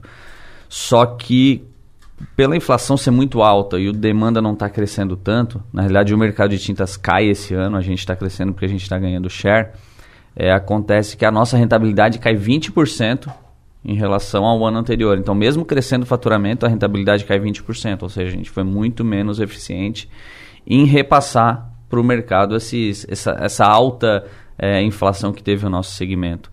É, então, por isso que eu estou te falando, foi um ano estranho. É, meses que normalmente é de baixa demanda foi forte, meses que é muito forte. O último trimestre para tinta, geralmente, a gente fala que é a safra de tintas, né? e não aconteceu. Não aconteceu. Então foi. E por foi que, Felipe, essa, essa loucura? Por que esse tempo doido? Bom, é, a gente tem algumas leituras. A primeira dela é que com a pandemia parando, as pessoas começam a voltar a viajar, as pessoas começam a, a, voltar a restaurantes, a voltar com hábitos é, pré-pandemia. E isso faz com que o dinheiro que antes era alocado para uma reforma da casa, arrumar o carro, é, é, comprar. Antigamente, por exemplo, a gente faz muita tinta para embalagens é, de alimentos. Então, antigamente o pessoal comprava alimento no, é, e ia muito ao, ao restaurante. E quando vai ao restaurante, restaurante não consome tanta embalagem quanto a gente consome em casa. Hum. Então, ao invés de comprar vários saquinhos de um quilo de, de arroz, o, o, restaurante vai comprar uma saca grande, isso vai muito menos tinta. Então, voltando a esses hábitos pré-pandemia, acaba impactando sim no mercado de tinta. Então, a nossa leitura é um pouco disso. Teve a inflação, que prejudicou bastante, e, a, e o retorno do, do, do, dos padrões de consumo pré-pandemia. E o 2023, vocês acreditam que vai voltar à normalidade ou vai continuar essa, esse tempo louco, instável, ma, maluco, hein? Paz, não, não, sei, não sei o que vai acontecer no Réveillon, mas a gente está muito animado. A gente, a, a, Anjo investiu muito nos últimos anos, continuamos investindo, investindo em, em em aumento de parque fabril, tamo, estamos investindo muito em capacitação da nossa equipe, é, trabalhando muito ao lado dos nossos clientes para aumentar a demanda deles. Como é que a gente vai fazer para o nosso cliente é, vender mais? Inclusive, na semana passada, na nossa reunião de fechamento do ano com todos os líderes, eu falei: a partir de hoje a gente não tem mais foco no cliente, a gente tem que entender qual é o foco do cliente Qual é o foco dele? O que, que ele precisa para melhorar a performance? Porque só ele melhorando a performance dele é que a gente vai melhorar a nossa. Se colocar ao lado dele para melhorar o resultado dele. Então a Anjo está preparada para crescer. A gente acredita que vai vir um crescimento ano que vem. O mercado de tinta deve retomar. Então esse ano o mercado de tinta em geral caiu 8%, que fazia décadas que isso não acontecia. Então a gente acredita que sim, ano que vem vai ser um ano de crescimento e a gente está preparado para esse crescimento, independente do que for acontecer a nível de governo, que a gente não sabe o que vai acontecer, né? Mas a gente está preparado para esse, esse crescimento. Maga? Eu lembro que numa outra conversa que nós tivemos, você mencionou que assim que a, que a, que a pandemia chegou no, no, Brasil, a Anjo tomou um susto, né? Ficou sem saber, e agora? A gente continua, não continua? Uma, uma dúvida que hoje parece inacreditável que, que tenham tido, né? E agora você menciona aí um, um déficit de 8% nas negociações desse ano. É, é, é um, é um sobe e desce, né? É um, parece é uma, uma roda gigante. É um sobe e desce maluco. Tu falou susto eu acho que foi mais de um desespero do que um susto. Quando estourou a pandemia, a gente, meu Deus do céu, agora vamos ter que fechar tudo e o que, que a gente vai fazer? Chegamos a fazer conta, Maga, de, cara, se a gente pagar todos os fornecedores, pagar os nossos profissionais e receber o que a gente tiver para receber, como é que vai ficar aqui? Vamos sobreviver ou não? A gente chegou a fazer essa conta quando estourou. Mas depois acabou sendo muito positivo para o mercado de tinta. E, e, veio nesse, nessa demanda muito forte por dois anos. E agora, esse ano, teve essa retração. Ô Felipe, tu achas que, além dos hábitos pré-pandemia, que estão sendo retomados agora numa velocidade normal, a, a, a, eleição, a campanha, a eleição, influenciou nisso também? Ou isso é mais, mais fica na, na casa da, da, da, imaginação, assim? Eu não tenho dúvida alguma que, que influenciou. Hoje, a Anjo, 60% do que a gente vende é para varejo, lojas de tintas, e 40% do que a gente vende é para indústria. E quando chegou ali para agosto, setembro, início de outubro, a gente começou a sentir que a indústria parou. E a gente foi atrás conversar com os nossos clientes para ver o que, que realmente aconteceu. E a maioria deles fala: não, tô, tô segurando, tive queda de 65%, tô desligando forno, tô desligando fábrica, tô dando é, férias coletivas. Então, o segmento de indústria foi o segmento que mais sentiu e muito em função da, da, da, falta de previsibilidade, de não saber o que, que vai acontecer, quem é que ia pois é. ganhar, é. o, que, o que, que ia acontecer. E agora o pessoal está falando, e agora não sei o que, que vai acontecer no que vem. Então, é natural do ser humano que quando há uma imprevisibilidade, uma falta de estabilidade, ele segura e fala: vou esperar um pouquinho para ver o que, que vai acontecer, depois eu retomo o ritmo normal. Então, segmento de indústria, o varejo não sentiu tanto mas o segmento de indústria teve uma queda muito expressiva. Ô Felipe, na, na Anjo, uh, do 100% da produção da Anjo, qual é o percentual que é para automotivo, o percentual que é para construção e o percentual que é para indústria? O Delor hoje está bem dividido. A Anjo nasceu do automotivo e o automotivo sempre foi o maior da Anjo e continua sendo. Então, o segmento de repintura automotiva representa para a gente algo em torno de 32% o segmento de tintas para embalagens plásticas, em torno de 28. É o da indústria, né? É da indústria, a gente vende para embalagens plásticas, 28. O segmento de construção civil, 25. E o saldinho que sobra ali é segmento de metal mecânico, que é um segmento que a gente entrou há menos tempo, então é um segmento que está crescendo e em breve vai, vai ter uma participação maior também. Quando é que ativa a unidade nova, grandona ali do Rio Mana? Rapaz, é uma novela esse negócio aí, eu já queria que estivesse operando. Mas a nossa previsão é julho do, de 2023, ela está operando em capacidade total. Julho de 2023, vai ser a maior unidade da Anjo? Ela vai ser a nossa maior planta produtiva e ela tem uma capacidade produtiva três vezes maior do que a que a gente tem hoje. Então Vocês vai... aumentam a produção? Aumenta, aumenta a produção. É claro que depende da venda, né? Vai depender da venda. O que está projetado é isso. Mas está projetado a gente tem um salto de, de, de produção e salto de faturamento nos próximos anos. As tuas contas, tu tem o teu planejamento que já está pronto para 2023. O teu planejamento prevê um crescimento, prevê um desenvolvimento. Uh, tu projetou um 23 melhor que 2022? Nós projetamos um 2023 muito melhor que 2022 e a gente está é, esperando um crescimento na ordem de 23%. Esse é o que a gente está trabalhando. A gente está diversas diversas frentes. Como a gente nunca dependeu de governo, Adelor, o governo nunca, a gente nunca teve negócios com o governo, então isso acaba não impactando muito. Claro que de uma certa forma, como eu comentei, da indústria acaba impactando, mas a gente tenta mitigar isso da melhor, da, da, da, das melhores e maiores formas possíveis é, com ações, por exemplo. Para o ano que vem, o nosso planejamento é dobrar o nosso, nosso tamanho da equipe comercial. Então, como o mercado não está expandindo muito forte, nós vamos entrar em novos mercados. Canal Engenharia é um canal que a gente não atua, de venda direto para a construtora, nós vamos começar a atuar. Então, nós mapeamos diversos outros segmentos, exportação, entre outros, que a gente vai dar um foco maior para que a gente consiga atingir o nosso planejamento de crescimento sem depender de, de macroeconomia. Maravilha. Felipe, prazer te receber aqui. Parabéns pelo desempenho, sucesso 2022, que seja um 2023 maravilhoso. Abraço para ti, para todos da, da Anjo, para teu pai, para o Beto, para tua mãe, para o Bani. Sucesso a todos. Adelor, obrigado e para vocês também. Um Feliz Natal, um Feliz Ano Novo e que precisar de mim, contem comigo. Perfeito. Felipe Colombo conosco aqui na Sua Maior, fazendo uma leitura 2022-2023. Intervalo, eu volto já. Depois do intervalo, continuo com a Maga, vem o Piara e vem conosco no estúdio o deputado federal Daniel Freitas. Tenho o prazer de receber aqui no estúdio o Som Maior, o deputado federal reeleito pelo Sul Catarinense, deputado federal Daniel Freitas, a quem cumprimento. Deputado, muito bom dia. Bom dia, Delor. Bom dia, Maga. Bom dia a todos os ouvintes. É um prazer estar com vocês mais uma vez. Sempre bom te receber aqui. Já o cumprimentamos pela reeleição. Não quer demais com cumprimentar de novo e desejar que faça um grande mandato. Quanto melhor o mandato, melhor para a região que o senhor representa, para a nossa cidade de Criciúma e região sul catarinense. O Piara Bosque, alô, bom dia. Bom dia, Delor. Bom dia, ouvintes. Bom dia, deputado federal Daniel Freitas. Bom dia, Piara. A Maga também conosco. Deputado Daniel, o, o senhor eleito de, deputado pelo PL, uh, eh, em princípio, oposição ao, ao futuro governo.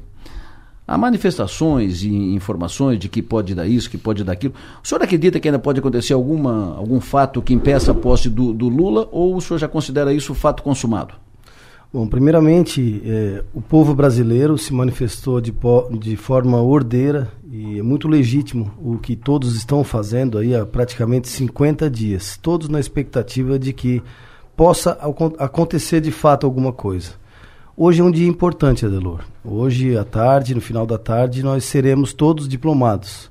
Os deputados federais, senadores, o governador, mas especialmente falando do Congresso Nacional, que eu considero uma peça importante para que qualquer coisa possa acontecer. Né? O, a Constituição garante 15 dias após a diplomação do presidente eleito, no caso o Lula foi no dia 12, é, então o Bolsonaro teria 15 dias após esse, esse dia para se de fato buscar dentro das quatro linhas algo a ser feito. Mas acredito que passada a diplomação do Congresso, dos eleitos e reeleitos, como é o meu caso, isso traz mais conforto ao próprio presidente, se é que, que vai ser feito alguma coisa. Eu estive com ele, jantamos juntos na, há três semanas atrás. Naturalmente, ele vive um momento, e por ser militar, estratégia de guerra não se fala para ninguém, para não atrapalhar o resultado final. Então, uma semana super importante, inclusive importante dentro do Congresso Nacional. Eu devo me deslocar para Brasília após a minha diplomação. Inclusive, estava falando com a Maga aqui sobre essa questão dos voos, né? Da, da, greve dos pilotos, o que isso pode afetar se a gente consegue chegar em Brasília, mas de fato teremos que estar lá é, para tentar votar a PEC, o orçamento e, e, de fato ver, sentir mais de perto né, esse termômetro do que pode ou não mais acontecer.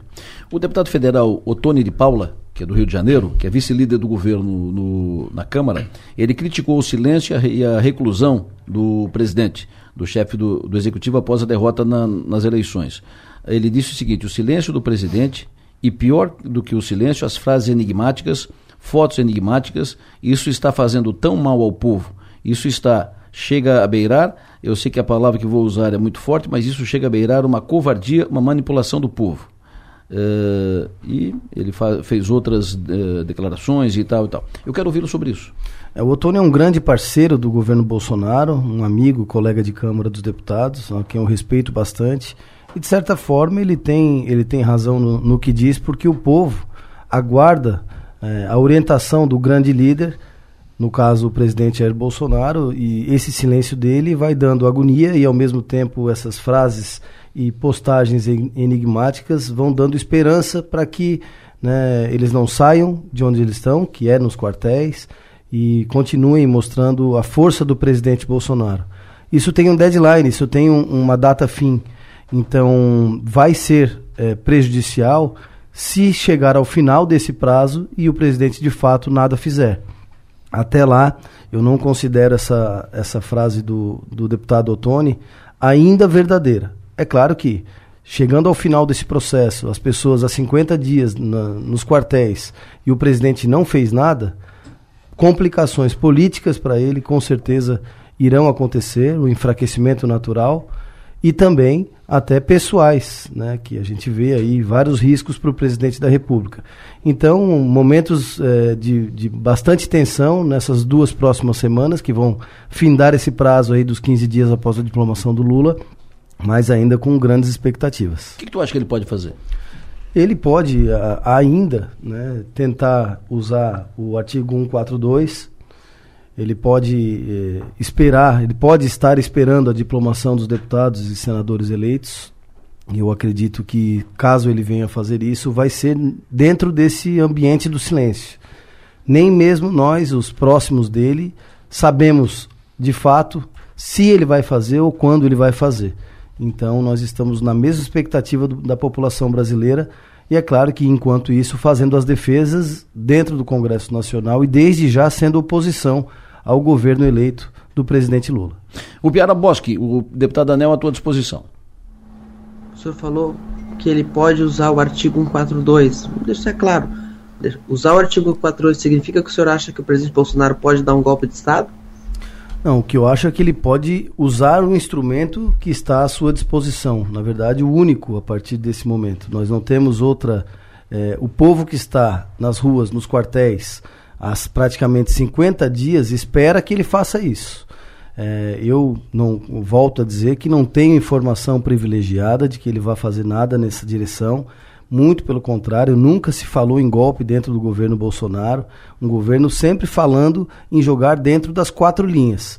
Agora, o que aconteceu ontem, por exemplo, nós vamos votar a PEC do rombo aí, a PEC do estouro, ou a PEC do Lula, como né, vários apelidos para essa PEC absurda. Eu que fui o, o relator da PEC emergencial, que o Paulo Guedes foi muito inteligente e colocou na PEC que era para trazer equilíbrio fiscal, e depois da lei de responsabilidade fiscal, ela vem trazendo a maior, é, o maior equilíbrio fiscal do país. Nós conseguimos 366 votos na época, esses mesmos deputados que trouxeram o equilíbrio fiscal amanhã vão votar a PEC do rombo.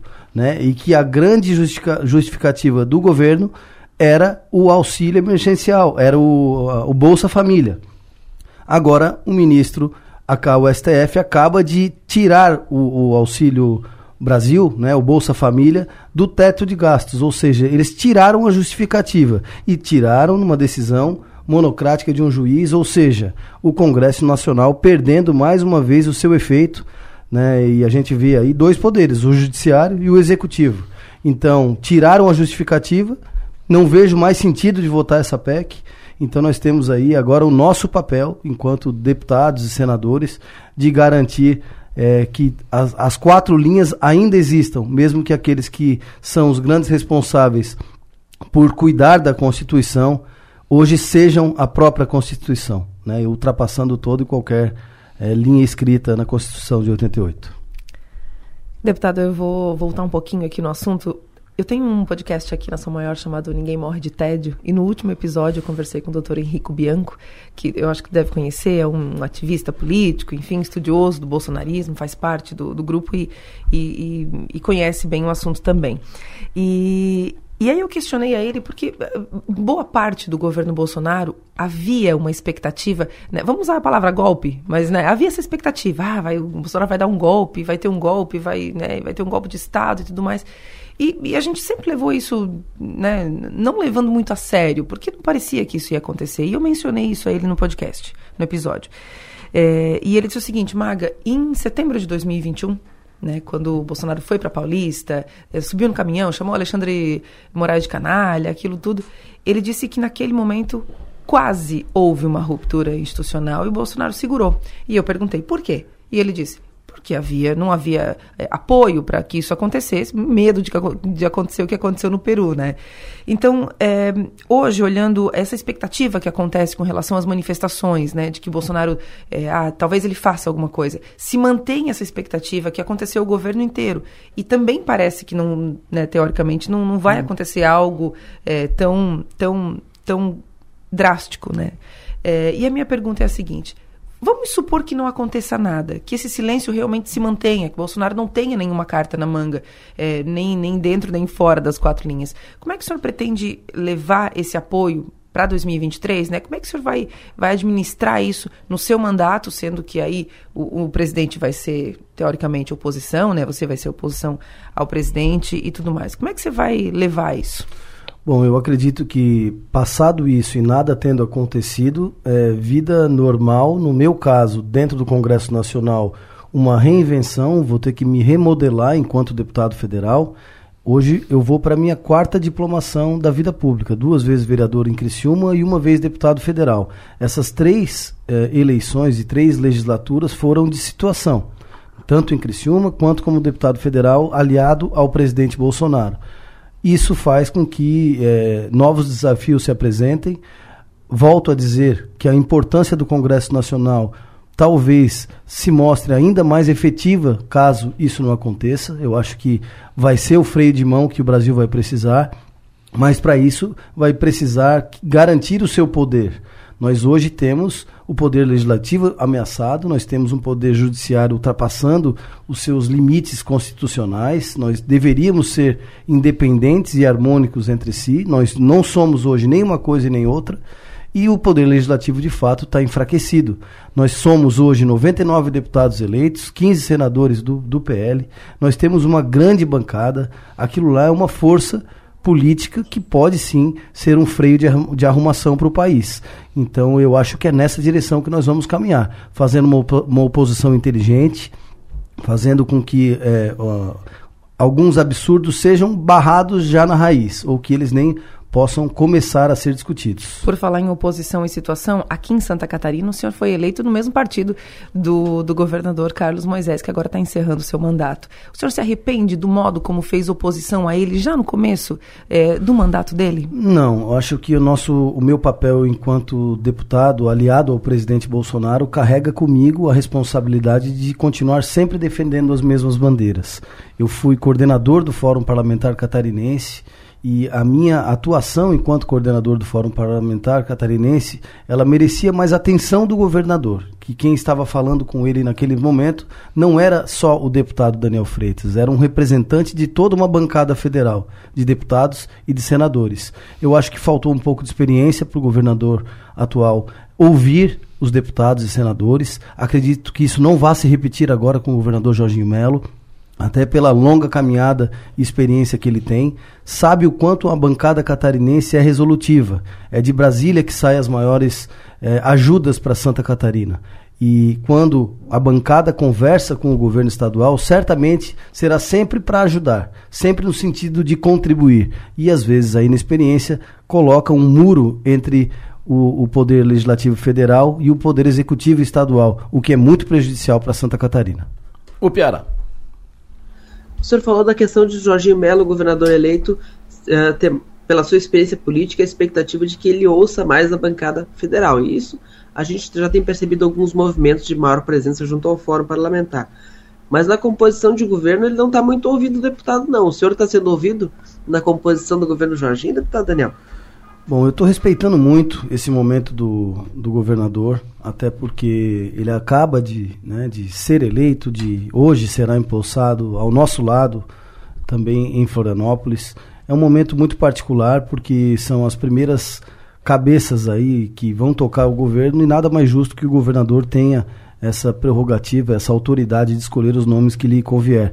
Agora, é claro que eu, enquanto deputado, que sempre contribuí ao longo de toda a campanha, ao lado dele, puxando aqui para o Sul, gostaria muito de ver o nome do Sul catarinense nesse primeiro escalão, que a gente ainda não viu, e eu tenho forçado muito é, essa conversa para que é, ele ouça, pelo menos ouça. Depois a decisão é exclusiva dele, mas é, eu creio que o Sul precise ser também prestigiado nesse primeiro escalão. E será?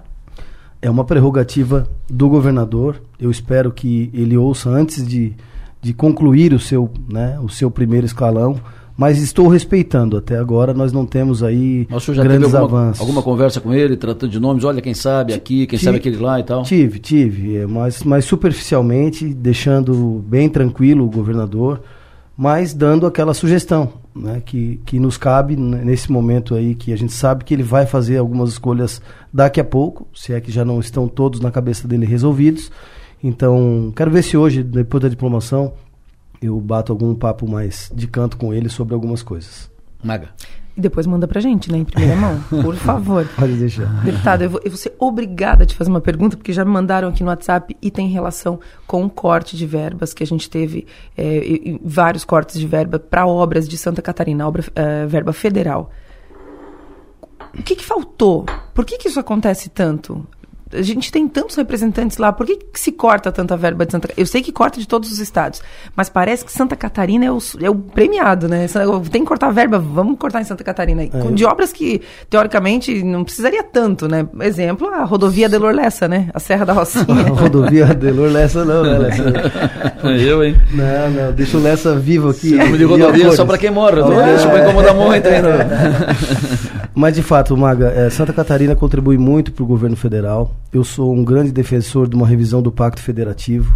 A bancada federal fez um grande trabalho na, na busca de recursos para Santa Catarina e realmente o orçamento na- do Ministério de Infraestrutura ele está muito aquém daquilo que o Brasil necessita em termos de obras estruturantes até mesmo para manutenção de obras, né? Por isso a criatividade do ministro Tarcísio de colocar várias concessões. Com certeza, a partir do próximo governo, o Brasil vai se tornar um canteiro de obras, justamente por conta dessas concessões, né? Que muitas vezes relutantes aí pela, pela população, que acaba tendo que pagar pedágio nas BRs, mas a gente vê que é- hoje, no modelo que existe, na- no orçamento que se tem para o Ministério da Infraestrutura, é a única forma de fato ver as BRs funcionando de maneira adequada e segura. Agora, Serra da Rocinha, faltam apenas 2 quilômetros, menos do que isso. Né? 8 milhões de reais foi, foi o corte. Então a gente tem aí uma, uma saída muito simples, né? A gente está falando de muito pouco dinheiro em relação ao governo federal para uma obra de muita relevância para a gente aqui do Sul. O nosso papel é colocar eh, a Serra da Rocinha como prioridade número um dentro do Fórum Parlamentar. A nossa coordenadora do Fórum agora deve ser a deputada Carol Detoni. Ela me pediu apoio, né? eu já manifestei meu apoio a Carol Detoni, eu já tive a honra de ser o coordenador do Fórum. Agora, dentro dos eleitos do PL, o PL será o primeiro coordenador. Ela, eh, junto comigo, é a única reeleita, então merece pela experiência que já adquiriu. Então, vai ser uma briga nossa, não só da 285, mas a continuidade da 470, todas as nossas obras que nós já colocamos no primeiro mandato como prioridade do Fórum Parlamentar, certamente elas continuarão. Agora também, eh, diante desse, desse déficit orçamentário do Ministério, recai sobre os deputados essa responsabilidade das emendas de bancada. Caso os deputados aceitem, isso tem que acontecer de maneira unânime, ou, ou não sendo assim, a, a verba ela é distribuída para cada deputado individualmente, daí não coloca nas BRs, coloca no hospital, coloca né, na saúde, coloca na educação, coloca em outras áreas. Mas se a bancada entender que todos eles querem a mesma coisa, na mesma direção, existem aí alguns recursos. Eu acredito que no caso da Serra da Rocinha seja unânime, né? A gente consiga dentro da bancada esse apoio para tirar da, da nossa emenda de bancada a finalização da, da Serra da Rocinha, não havendo a necessidade de buscar isso dentro do Ministério. Eu acho que a solução imediata está dentro da emenda de bancada. Essa questão da obra da, da Serra da, da Rocinha, BR-285, quando a gente fala que faltam apenas poucos quilômetros, então, a impressão que se tem é que é, falta dois quilômetros para pavimentar. Isso é rápido, é fácil. O problema da obra na, na Rocinha não são os dois quilômetros que falta pavimentar, o, o dois quilômetros de estrada. O que tem são as obras de contenção, que essas são mais complicadas, delicadas, mais caras, demora tempo. Eram seis em toda a serra. Quando eu tive lá em agosto, faltavam três ainda, ou seja, praticamente metade. Essa é aí é que está o X da, da questão, ou seja, aí é que é cara, Demora, é delicado, com esse tempo não faz, porque é quase tudo feito em rapel, né? Uhum. E é uma, uma obra complicada. Não tem dinheiro previsto no orçamento para 2023. Então o trabalho de, que cabe a, a vocês, a bancada, né? E, e quando a gente fala bancada, fala vocês, vocês agora que eram três e vão ser quatro agora lá em Brasília para brigar por isso. Tem que garantir recurso para terminar essa obra até junho. Sem dúvida. Esse foi a, essa foi a nossa luta ao longo de todo o mandato. Inclusive, nós visitamos, trouxemos o ministro Tarcísio ali, a gente andou a pé na Serra da Rocinha junto com ele. Ele gravou o vídeo junto comigo, dizendo que nós entregaríamos a Serra da Rocinha até o final desse mandato. E, de fato, por alguns detalhes, não aconteceu a finalização e a inauguração dessa obra tão importante, mas que eu não tenho dúvida que a bancada vai agir de maneira conjunta e a gente vai encontrar a solução para esse e outros problemas de infraestrutura aqui de Santa Catarina, especialmente também por ter agora o governador mais próximo daquilo que nós pensamos. Então, eh, esse conjunto de esforços aí, eu tenho dúvida nenhuma que nós vamos alcançar os, os objetivos. Mais alguma pergunta, José Delor? Muitas. É? Não, é porque eu ia perguntar para o deputado se já deu tempo de pensar no pleito municipal, né? Essa é a próxima. Mas antes o Piara, antes de falar de, de eleição de, de prefeitura, Piara, pergunta. Não, mas eu também quero saber disso aí.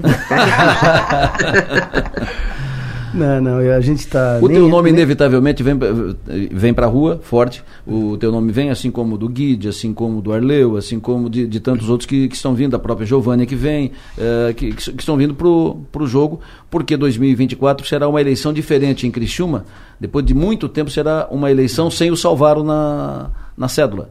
Né? Uh, ele terá o seu candidato, mas ele não estará na, na disputa. Isso te anima mais a disputar a prefeitura de, de Criciúma?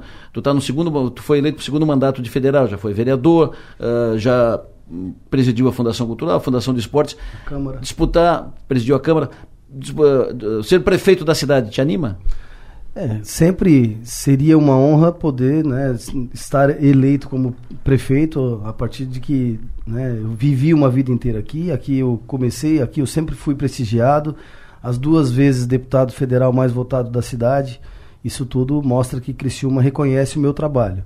Eu preciso conversar muito com o meu partido, com o governador Jorginho Melo, que é o presidente estadual, com a Júlia Zanata, com o GC Lopes, com a diretoria executiva do PL aqui da nossa cidade, para encontrarmos a melhor opção para Criciúma.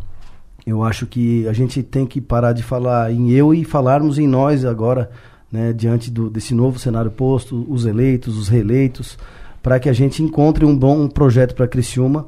É, suceder o Clésio Salvaro não é uma missão fácil, né? mas nós temos uma cidade pujante, uma cidade que sabe é, crescer e se desenvolver. Eu conheço muito bem Criciúma, né? E, e, tenho a minha raiz e os meus pés vindos aqui do carvão, então é, seria, se for para ser, né, a gente vem amadurecendo isso aí por mais um tempo. O Piara. O senhor, a gente já falou, o senhor está indo para o seu segundo mandato, já mais experiente em Brasília, numa condição de oposição. Uh, o que, que o senhor, qual vai ser a sua prioridade? O senhor vai ser um deputado para ficar no plenário questionando o, o governo, o, o, novo governo? Ou o senhor vai ser um deputado de, de base, de focar em base? Como é, que, como é que o senhor imagina esse segundo mandato que é tão diferente do primeiro? É, eu já comecei, após as, as eleições aqui, a rodar vários municípios.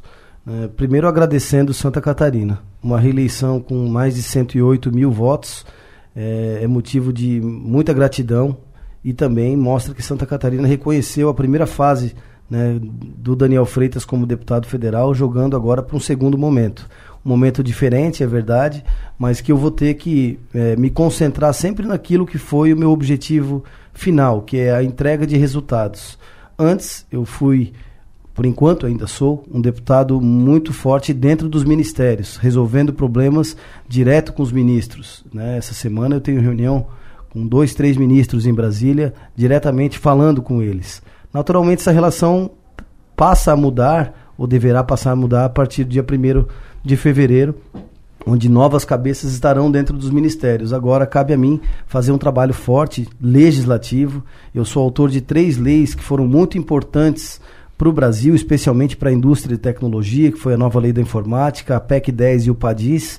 Tem outras, muitas leis tramitando que vão fazer muita diferença para o cidadão brasileiro e catarinense. Eu acho que o processo legislativo é muito importante, eu vou me concentrar também nisso e construir bases agora. Por muito tempo que eu não tive um partido, agora eu tenho um partido para chamar de meu. Correligionários na rua que defenderam o meu nome, pessoas que defendem é, um bom projeto para 2000 agora e, e 24 né? E, e, precisam também do apoio dos deputados eleitos e reeleitos. Então, o nosso papel agora, nesse primeiro momento, é esse: fazer uma oposição inteligente, fazer um bom trabalho legislativo e apoiar a nossa base. Essa condição, o senhor sempre foi vereador uh, e deputado de situação. O senhor não, não tem essa prática de, de oposição, não tem esse cacuete. Uh, essa condição, agora que o senhor fica em Brasília, de oposição. Uh, estimula, incentiva, anima mais a disputar a prefeitura de Criciúma? É, eu confesso que não tenho um perfil de, de ficar dando porrada por dar porrada. Sou um, um, personagem mais equilibrado e resolutivo. Não gosto de ficar simplesmente dando porrada. Eu gosto de encontrar solução. Acho que as pessoas me elegeram para isso. Então, é uma nova fase. Vou ter que pensar bem como vai ser a minha atuação lá. Apesar de que xingar é muito mais fácil do que defender, né, Adeloro? Acho que é, mais, é muito mais fácil encontrar problema do que solução. Então, é, o, o, papel de um, de um deputado de oposição não é tão difícil. Problemas estão a mil aí para a gente poder subir na tribuna e, como dizem lá, enfiar a marreta naquela tribuna. Mas, é, de fato, encontrar a solução me anima muito mais do que dar porrada na tribuna. Então, vamos ver o que, que é mais importante para Santa Catarina. E se for é, um desejo, se tiver dentro das minhas missões, eu nunca fugi a uma missão, não vai ser mais essa aí que a gente não vai deixar escapar. Muito obrigado pela sua vinda aqui ao Estúdio Sou Maior. Prazer te receber. Sucesso. Faça um grande mandato 2023 e o sucesso nas próximas empreitadas que tenha pela frente. Obrigado, Adelor. Obrigado, Maga. Obrigado ao Piara. Parabéns né, por sempre estar colocando a informação para todos de, de, maneira muito responsável e trazer a gente aqui para mostrar um pouco do que temos por fazer por Santa Catarina e pelo Brasil. Obrigado a todos vocês. Um abraço a todos os ouvintes e um bom dia. Feliz Natal. Igualmente a todos. Um abraço. O Piara Boschi, uh, a primeira notícia boa do dia é que foi, foi vencida, uh, resolvida a rinite da, da maga, né? Essa, essa é a boa notícia do, do dia, né? Primeira boa notícia. Mas manda menos para secretário de saúde Carmen Zanotto. É, manda menos para Carmen, problema menos para Carmen, coitado. Uh, o Piara, hoje é a diplomação do governador eleito Jorginho Melo. Hoje ele não faz anúncio de secretário, deve fazer anúncio até quarta-feira de, de novos secretários. E a informação que circula é que, de novo, ele não vai colocar nenhum deputado de mandato, não vai colocar ninguém de, de mandato no, no secretariado. O que, que tem de nome novo aí no, no processo? Nome no processo não vejo. O que eu vejo é uma, a, a procura dele por nome da infraestrutura que venha de fora da política e que tenha respaldo na, em entidades importantes da, da sociedade um nome, um nome que, que, que chame atenção. Por enquanto ele não conseguiu, ele fez uma sondagem ao Mário Aguiar, presidente da Fiesc, uh, que não aceitou, mas acho que veio alguma coisa dali. Vamos ver, hoje ele vai, ele vai, a diplomação dele acontece ao mesmo tempo que a diplomação dos deputados estaduais, federais e do senador eleito Jorge Seife. Isso. Ali ele vai sentir o, o carinho da torcida, né? Porque na, antes do encontro, antes da diplomação, o, o grupo que, que, que se alinha a Júlio de Garcia e Mauro de Nadal na LESC nesse momento para fazer a presidência sem passar, sem o, sem o PL, é, ela, eles se encontram e inclusive uma conversa de que definiriam ali os nomes não só para a presidência, que deve ser o Mauro de Nadal, mas não seria surpreendente se fosse o próprio Júlio Garcia, mas também os nomes dos presidentes das comissões. Então eles vão caminhando, eles vão definindo um jogo sem o PL, já que o PL quer governar sem eles, eles vão legislar sem o PL. É, eu vejo que o Mauro Denadal está muito forte. Se o quadro não mudar, se não tiver nenhum fato novo, uh, o, o, processo se encaminha para de novo a eleição do Mauro de, de, não do Júlio, do Mauro. Talvez o Júlio no segundo tempo, na, na segunda parte do, do mandato, né? E talvez isso, inclusive, já seja amarrado agora. Mas eu vejo o Mauro de Nadal bem encaminhado para a eleição para a presidência da Assembleia. A não ser que o Jorginho, que como diz um amigo meu, pra, fez concurso para tolo e ficou em último, né? A não ser que o Jorginho, que para tolo não é esperto, ele é conhece a Assembleia, que o Jorginho daqui a pouco faça uma, uh, um, um, cavalo de pau na, na, pista e ele tome a iniciativa de apoiar o Mauro de Nadal. Como é que tu vê essa, essa possibilidade? o, os, os, finais foram. Quando, quando se viu que a, que a manobra em, em direção a Zé Milton não, não teve o efeito esperado e causou uma reação complicada do outro lado, o, o que a gente viu foi o próprio líder do governo Ivan Nats dizendo que não há nada contra o Mauro de Nadal, recuperando-se o que o Jorginho falou antes da decisão do PL, que era de que Nadal ou o Zé Milton, quem, quem tivesse mais, mais votos teria o apoio. Então, assim, eles vão tentar não parecer, não parecer que o governo teve uma derrota antes mesmo de assumir ou antes mesmo de, de, de começar. Isso. Mas uh, uh, e, e, o cenário que eu vejo é parecido com o teu. Assim, o Júlio Garcia seria candidato numa, numa, numa, numa, se tivesse mais difícil para o Mauro. Mas como tá, tá, tá a, a, os movimentos da semana passada encaminharam o jogo para o Mauro de Nadal, a grande possibilidade é que seja o Mauro de Nadal. Agora, esse negócio de segunda, de, segunda de, de combinar a segunda etapa antes da hora, não costuma dar muito certo, não. Maga. E aí a gente volta lá para o começo da conversa, que é quando é, o Sul continua, então, não tendo representatividade, né? Porque havia essa expectativa do Zé Milton, Isso. que aí entraria ali numa, numa função que é realmente bastante importante dentro do governo. Isso. Mas aí, né, volta lá para a estaca zero e... O e, Mauro é do Oeste, né? É, e aí fica, me, me fica meio meio nas entrelinhas, né, que ficou esquisita essa negociação da semana passada, essa articulação da semana passada, né? E eu acho que esse, o personagem que talvez tenha dado uma bagunçada nesse tabuleiro é o próprio Ivan Nats, né, no anseio de tentar ajudar, de tentar articular, de tentar sacramentar a questão antes da hora, é, possivelmente possa ter acordado aí os seus adversários dentro da LESC e, e levado essa conversa para um outro lado se for confirmado o Mauro de Nadal ou o Júlio, enfim, mas né, fica parecendo que é mais está mais na mão do Mauro mesmo, é, aí sim, não é uma derrota, não dá para considerar uma derrota, mas demonstra que o Jorginho talvez não tenha tanta, é, não vai ter toda a facilidade que parece que, vai, que, que tem. Pois é, mas ve, veja só, uh, o, o, o Nats uh, está encaminhado para ser líder do, do governo. Essa articulação ela, se ela foi um blefe, para quem joga poker sabe muito bem disso, né? blefa para ganhar o jogo. Uh, se foi um blefe, deu errado. Mas há quem diga nos bastidores que também foi uma, uma, uma, uma um encaminhamento, né? foi uma, uma, uma manobra, usar o termo, foi uma ação, foi uma ação para matar de vez a candidatura do Zé Milton. Tipo, bota no fogo para ver, bota na, na frigideira para ver se pula, se pula fora. Porque tentou, tentou, tentou, não tinha não saiu dos 15, não sei do que. Então lança de uma vez, chuf. Quanto, quantas, quantas garrafinhas ele botou em cima da mesa? 15. Ó, oh, Zé, infelizmente não deu, Zé. Pô, Zé, a gente tentou. O governador, o, a bancada, todo mundo, todo mundo foi pro jogo, mas não deu, Zé, não passou dos 15. Será que não mas, pode. Mas, mas, é, é, é, meio maquiavélico isso, é não? Meio será que não? Eu acho que fica um pouco esquisito porque o Jorginho esteve é. né, participando. Será que o Jorginho ia querer né, se sujeitar a, a, a passar a impressão de que não conseguiu articular? O que, acho... que, que tu acha, Pera? Eu, eu não acredito, eu acho que foi mais uma barbeiragem mesmo. É. eu, eu, acho que. Pô, mas imagina, mas imagina, grandes, mas, grandes... Imagina, mas imaginar que o Jorginho foi, fez uma barbeiragem dessa, isso é até um amador mesmo, porque ia fazer conta. Mas né? a barbeiragem fica na conta do Ivan Nats. Não, mas o Jorginho embarcou. Sim. O Jorginho foi lá e, e avalizou ele. Estava, foi à reunião, reuniu com eles, avalizou e tal. Então, se o barbe, a barbeiragem não essa, essa conta não pode ser do Ivan, é do Ivan e do Jorginho.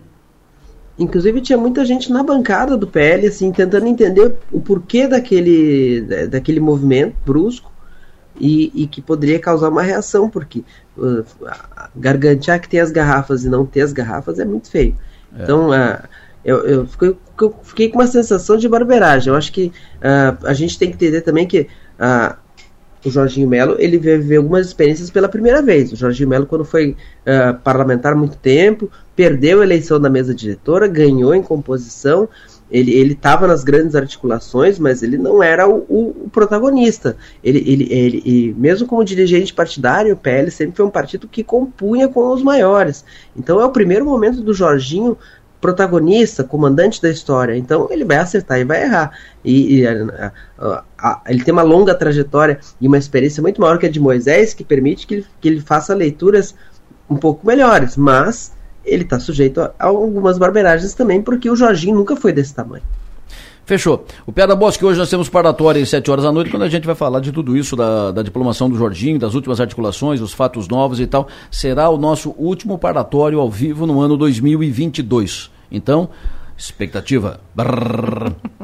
Abraço, meu. Até, até, até mais tarde. Vou direto da diplomação para o parlatório. Fechou. Deixa Maga. eu mandar um abraço. Manda. Deixa eu mandar um abraço pro Juca Rocha, da empresa Protérmica de Palhoça, que nos ouve, tá? Que nos... Encontrei com ele no Arroio. Estive numa agenda no, no Arroio no Arroio. fim de semana, viu, Isso. Adelor? Eu tô indo Piara agora, vocês estão na estrada, vai lá e pra cá. É, é, mas ninguém igual o Piara, né? Governador Piara.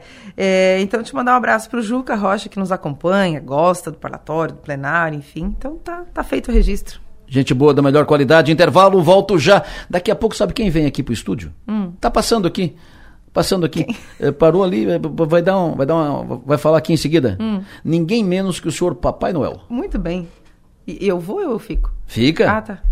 Vai, vai que ele trouxe um pacotinho pra vai, ti. que- vai. que- Max Topassoli, quem está aqui no estúdio conosco? O Papai Noel e a Mamãe Noel. Ho, ho, ho, ho, ho. Ho, ho, ho. Falaremos com os dois em seguida. Primeiro, Márcio, conta aí o tempo. Como é que fica o tempo para esta segunda-feira, para a semana? Semana do Natal, Márcio. Como é que fica o tempo? Adelor Lessa, ouvinte da Rádio Som Maior, bom dia para todos. Então, para a semana de Natal, Adelor Lessa ouvintes, considerem a segunda-feira, a terça-feira e a quarta-feira sujeita a chuvas aqui na região. Não é chuva forte, chuva média a, a fraca. Hoje, segunda-feira, chove o dia todo assim, tem chance de chover a qualquer momento. Tempo bastante nublado, pouca chance de abertura de sol, temperatura máxima de hoje, a de hoje vai no máximo a 21 graus. Olha só. Amanhã, terça-feira, também o dia todo sujeito a tempo nublado, poucas aberturas de sol, chuva a qualquer momento na terça-feira, temperatura máxima vai a 21 graus. Na quarta-feira também, o, agora segue tempo nublado, sujeito a algumas pancadas de chuva.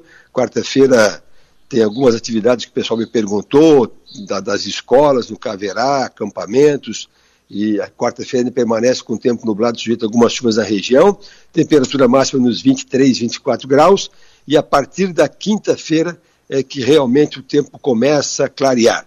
Aí quinta-feira, dia 22, o tempo é bom, já esquenta por uns 27 graus, na sexta-feira tempo bom também, vai no máximo a 28, e no sábado de Natal, temperatura esquenta à tarde, vai 30, 31 graus, noite de Natal é, é- não, não, não chega a ser quente, é uma noite com até 17 graus de mínima, e o Natal, que é domingo Adelor, vai até uns 32, 33 graus, aí não chove também. Então, no resumo é isso aí, chuva segunda, terça, quarta, com temperatura mais baixa, e tempo bom a partir de quarta-feira até segunda-feira após o Natal com tempo bom, aí temperatura em elevação, Adelor Lessa.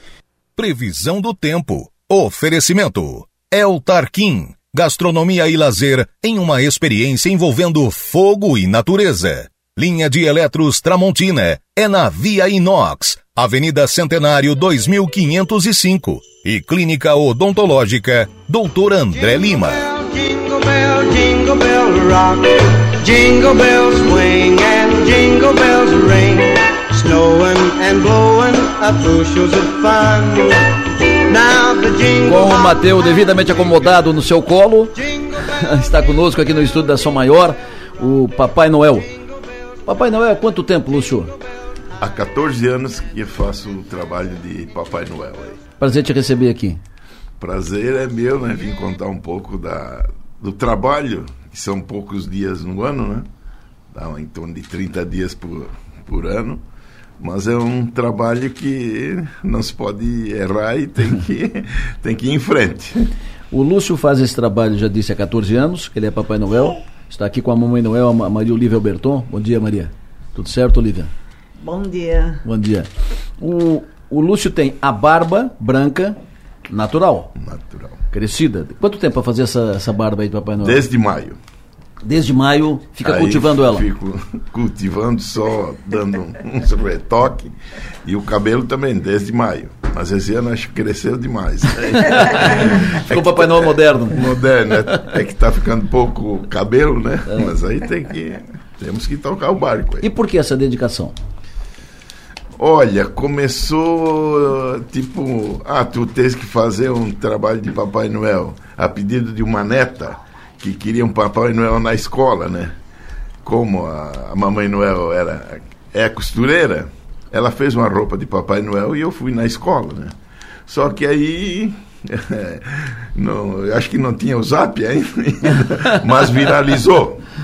E aí o presidente do CDL de Forquilinha né, disse, ó, oh, tu não vai distribuir isso depois de ter feito o trabalho lá no, na, na escola. Tu não vai distribuir bala no, no comércio, eu te pago tanto. Eu digo, ah, vou. Era das 5 às 6, né? Calor. Imagina. e aí começou tudo. Aí outro município soube, outra empresa soube e estamos até hoje aí. Maravilha. O, sempre com as crianças, eh, tu, tu é mais solicitado em festas uh, pequenas, de colégio e tal, do comércio? Qual é a tua. Tu, tu trabalha mais quando. E como é que é a tua agenda? Tens quantos tens compromissos diários? Diários. É diário. Às vezes de manhã ou de tarde e à noite. À noite vou ter todo toda a noite, né? Mas assim, ó, tem empresas que não seria na festa visitar a fábrica. Hum. visitar uma empresa aí tinha 600 empregados e distribuir bombom para os 600. Se bem que a mamãe Noel me ajudou, né? Senão, e foi o dia inteiro. Então, Olha, é gratificante. E lá na casinha onde... E 600 funcionários são 600 fotos, né? 600 Uma fotos, 600 abraços, 600 chocolates. Não, eu perguntei pro fotógrafo, assim, tá, quantas fotos você bateu? Ah, eu acho que deu umas 1.200. que é, bate 3, 4 fotos, né? Então, e a criançada, né? E esse ano, assim, ó, tá vindo o adulto também. O adulto vem bater foto. Ô Lessa, e assim, ó, na Furquilinha, é, eu falei com o cara do IBGE, né? Nós vamos atingir lá 34 mil habitantes. Certo. É, ontem à noite, aí eu perguntei para uns 3, 4 lá. Aí eu atendi gente de São Paulo, que trabalha em Forquilinha, vieram para morar em Forquilinha, de Sergipe, do Maranhão, do Rio Grande do Sul, não, eles estão. Eu perguntei para um, mas como é que você. Que é do Rio de Janeiro também. Mas como é que vocês vêm para cá? Não, a gente pesquisa na internet e o melhor estado para se viver é Santa Catarina. Então, estamos em alta aí. Não sei lá na frente, né, como é que vai. Vamos ter que atender esse pessoal todo. Lúcio, tu é contador de, de profissão. Contador de profissão. Mora, mora em, em Forquilinha. Em Forquilinha. Nasci em Orleans, mas já estou há 42 anos em Forquilinha. Maga. Papai Noel, Pergunta qual é se o... ele trouxe teu presente. Trouxe meu presente? Só o bombom. Ah, então tá bom. É. Tá bom. Não, ele, ele, trouxe meu presente antecipado, né, Adelor? Que foi ali no final de setembro, outubro é. e tal. Papai Noel, qual é o pedido que as crianças mais fazem para ti? Elas pedem? Elas chegam a pedir coisas ou só pede, querem fazer foto? Pede é, roller, patins, celular que não, não teve esse pedido. É, boneca, não estão até mais. é, mas te, já teve pedidos, o ano passado também, de celular, aí queria o número tal, coisa assim, que é até impossível, né? São pessoas mais humildes, e, mas teve um ano que o rapaz me pediu um roller. É, e o ro eu não. Lógico, ele pediu, né? Eu disse que ia entregar. em fevereiro, acho que foi março, começou as aulas e eu ia pegar o meus, meu neto na escola. E, e ele te reconheceu? E ele reconheceu e disse: oh, Papai Cadê Noel, o meu roller? E o meu roller que não veio. Passei por isso também. Papai Noel prometeu. É, Virou as político. Pessoas, as pessoas, as famílias, enfim, te contratam para ir entregar o presente na noite de Natal ou, ou o senhor não monetizou esse ponto ainda? Não. Porque a gente já tem que pensar em tudo. Aí, né? ó, aí pensar, temos que colocar é? a Mamãe Noel. É ela que faz a. Ela que faz a agenda. Ah. Eu, às vezes, de manhã de man... pergunto: amanhã onde é que é? ah, já perdi o, a noção do, do dia que era e coisa assim. Olívia, Mas é assim, ó, como é, como é que é a função da, da Mamãe Noel? É complicado. Administrar as rendas? Porque assim, é fazer agenda não é tanto fazer, é que dizer muito não que eu não tenho mais horário. Como assim, ó, no dia de É mesmo? Natal, a gente está trabalhando aqui em Criciúma, na véspera a gente começa às sete da noite até uma hora, meia-noite, direto, visitando. Aí eu tento fazer... Aqui em Criciúma? Aqui em Criciúma, Zé, tem cinco condomínios, né? cinco condomínios, mais alguns apartamentos. Até eu vou ter que fazer esse ano de novo no Rincão, ao meio-dia, porque o cara queria lá e eu não consegui. Aí eu vou pro Rincão Meio-dia. ao meio-dia. Tem que contratar mais Papai Noel, né, Mamãe Noel? Tem que fazer Mas é, aí eles dizem assim Noel. pra mim, tá, mas tu não conhece, conhece outro Papai Noel? Eu disse, não. Não. Eu não tô aí pra fazer rede de Papai Noel, eu conheço o meu. Eu disse, eu conheço o meu, faço o meu trabalho, que eu vou contratar um Papai Noel, que aí eu sei, porque ele, assim, é aquele Papai Noel, ele é bem calmo, eu sou bem estremecido. Então é assim, aí nós vamos fazer um trabalho, o que que eu faço? É oito horas, nós temos que estar aqui. Aí eu digo que é sete e meia. Que Pra aí chegar. nós é atrasado. Claro. Porque senão a paci... eu tenho que dar essa mentirinha para ele. Ó, é às 9 horas, 8 e meia, eu pego e digo, ó, tem que estar lá 8 e meia. Tá sempre, eu sou sempre aquela assim de chegar meia hora atrasada. Eu prefiro ficar esperando meia hora do que eu chegar atrasado. Então, isso não é comigo. Eu sou pontual no horário. Então, assim, no dia 24 eu tenho que. Esse ano até recontratei um motorista, que é mais fácil, né? Que aí o motorista para, nós vamos na casa, aí ele estaciona, aí tem mais tempo para nós fazer. Mas é, vai ser bem trabalhoso essa noite, esse ano de novo. E assim de dia, eles querem muito. Até hoje uma ligou. Eu disse, não, à noite até o dia 23 está todo lotada. Mas a gente faz festa. Esse ano nós teve quinta-feira passada, nós estávamos na Forquilinha, saímos 10 para as 9, fomos lá no condomínio das Palmeiras, tinha um. A festa do condomínio, chegamos lá às 9 e meia. Então é batalhada, é andada. Emociona, É verdade. Lu- Lúcio? Emociona, emociona. Depois os acontecimentos, né, o Adelor? É, é, ela fez um balanço de quantas ah, vestes eu tinha. Diz ela assim, ó, vou começar a dar essas vestes aí. Eu acho que agora já estamos no limite aí, só para nós, né? Mas ela teve um dia que ela emprestou uma, uma veste, uma roupa, né, de Papai Noel. E o, foi bem em cima da hora da festa que vieram pegar a roupa, né? Aí o rapaz que veio pegar a roupa voltou e disse: Olivia, Olivia, você esqueceu da barba? Não tem a barba na, na- dentro da sacola aí.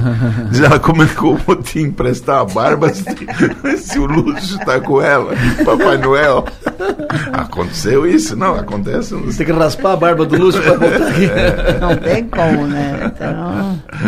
Maravilha, olha, belo trabalho que vocês fazem. Muito legal alimentar isso, né? É, e assim, ó, quando abriu o Shopping das Nações, quem estava lá, acho que era a Sil. Olha, ela insistiu, Sil. insistiu pra gente ir trabalhar no shopping. Mas a Delore, eu não me vejo eu fazer aquele trabalho do shopping. Não me vejo. Eu prefiro assim, ó, a gente trabalhar na prefeitura, a gente vai à abertura dos municípios, a gente faz aquele Natal solidário do Angelone, não sei se tu já Sim, participou. sim, sim, então a gente já está há seis anos com o Angelone. É aquela criança carente que ela tem assim aquilo ali. Porque se tu vai lá no shopping para bater uma foto, eu não entendo isso, não vai. Que eles têm que bater, pagar a fotografia.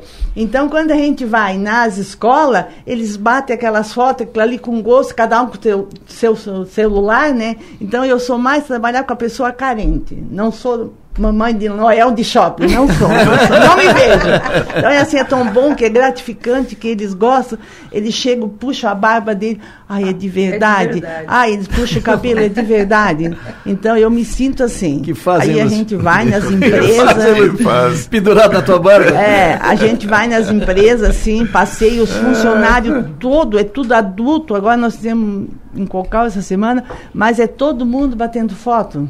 Então, Lúcio, e aí depois, quando passa o Natal, você tira completamente a barba, é isso? E aí, não, eu ou não, fiz só isso, um fiz isso uma vez. Tirei completamente, Uhum. lógico, o cabelo cortei, não, não rapei, né? Cortei. é, e aí a, foi- a pressão foi tanta que eu digo, vou tirar. Passou uma semana eu eu vou falar o nome dos meus netos. Eu tenho o Vinícius, o Diogo e a Lídia. Tá. O Diogo estava comigo no carro, que eu estava levando ele para casa do. que ele tinha ido ali em casa. Eu disse: Ô Diogo, me fala uma coisa. Como é que o Papai Noel ficou? Dizendo assim, bem desanimado. Vou. Vou ser sincero, hein? Você está horrível. então já disse para a mulher, digo, ó, não Nunca tira, mais vai nunca tirar. mais. Só a para, só a para. Só a para, só a para. é. Eu tinha tirado duas vezes antes, porque os meus filhos não me conheciam sem barba. E depois os netos não, não tinham me visto sem barba, né? E tá aí, não, é com barba e pronto. Nós somos casados há 48 anos, então a gente se conhece desde 72, né? Ele tirou a barba três vezes. Primeiro, quando passou no vestibular, em 74. Depois, quando eu tinha os filhos pequenos, para conhecer ele sem barba. E agora os netos só. Ponto. E não tira mais É, barba. e a paixão minha é que eu não gosto de homem de barba. Eu acho Tá me aturando, e tá me aturando aí. eu acho, quando eu comecei a namorar com ele, eu disse, não, mas a primeira coisa é que eu vou tentar tirar a barba. Pois ele passou no vestibular, não vai crescer mais, né? Imagina, nós namorávamos e não teve jeito. E os meus dois filhos, todos os dois são barbudos. Maravilha. É, fazer o quê, né? Lúcio Berton, nosso Papai Noel. Há 14 anos, Papai Noel, é um prazer te receber aqui. Daqui a pouco eu vou encontrar o Lúcio na beira da praia, no, no Arroio de Silva, caminhando para lá e para cá. Mas agora ele está na função do, do Papai, Noel.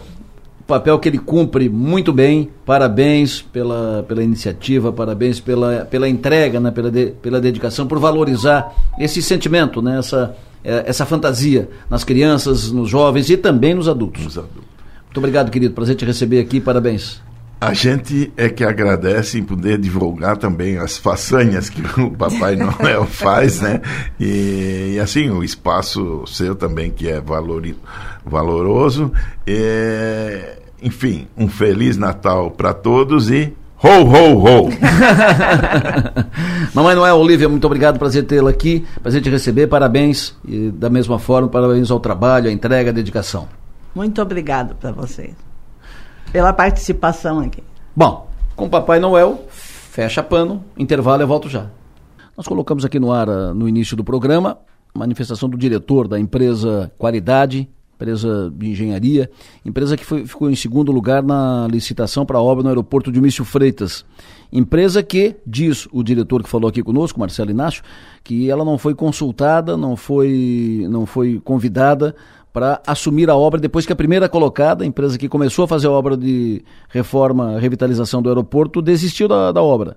Então ela teria que ter sido chamada. Não foi, foi chamada a terceira e por isso ele anunciou que vai recorrer da.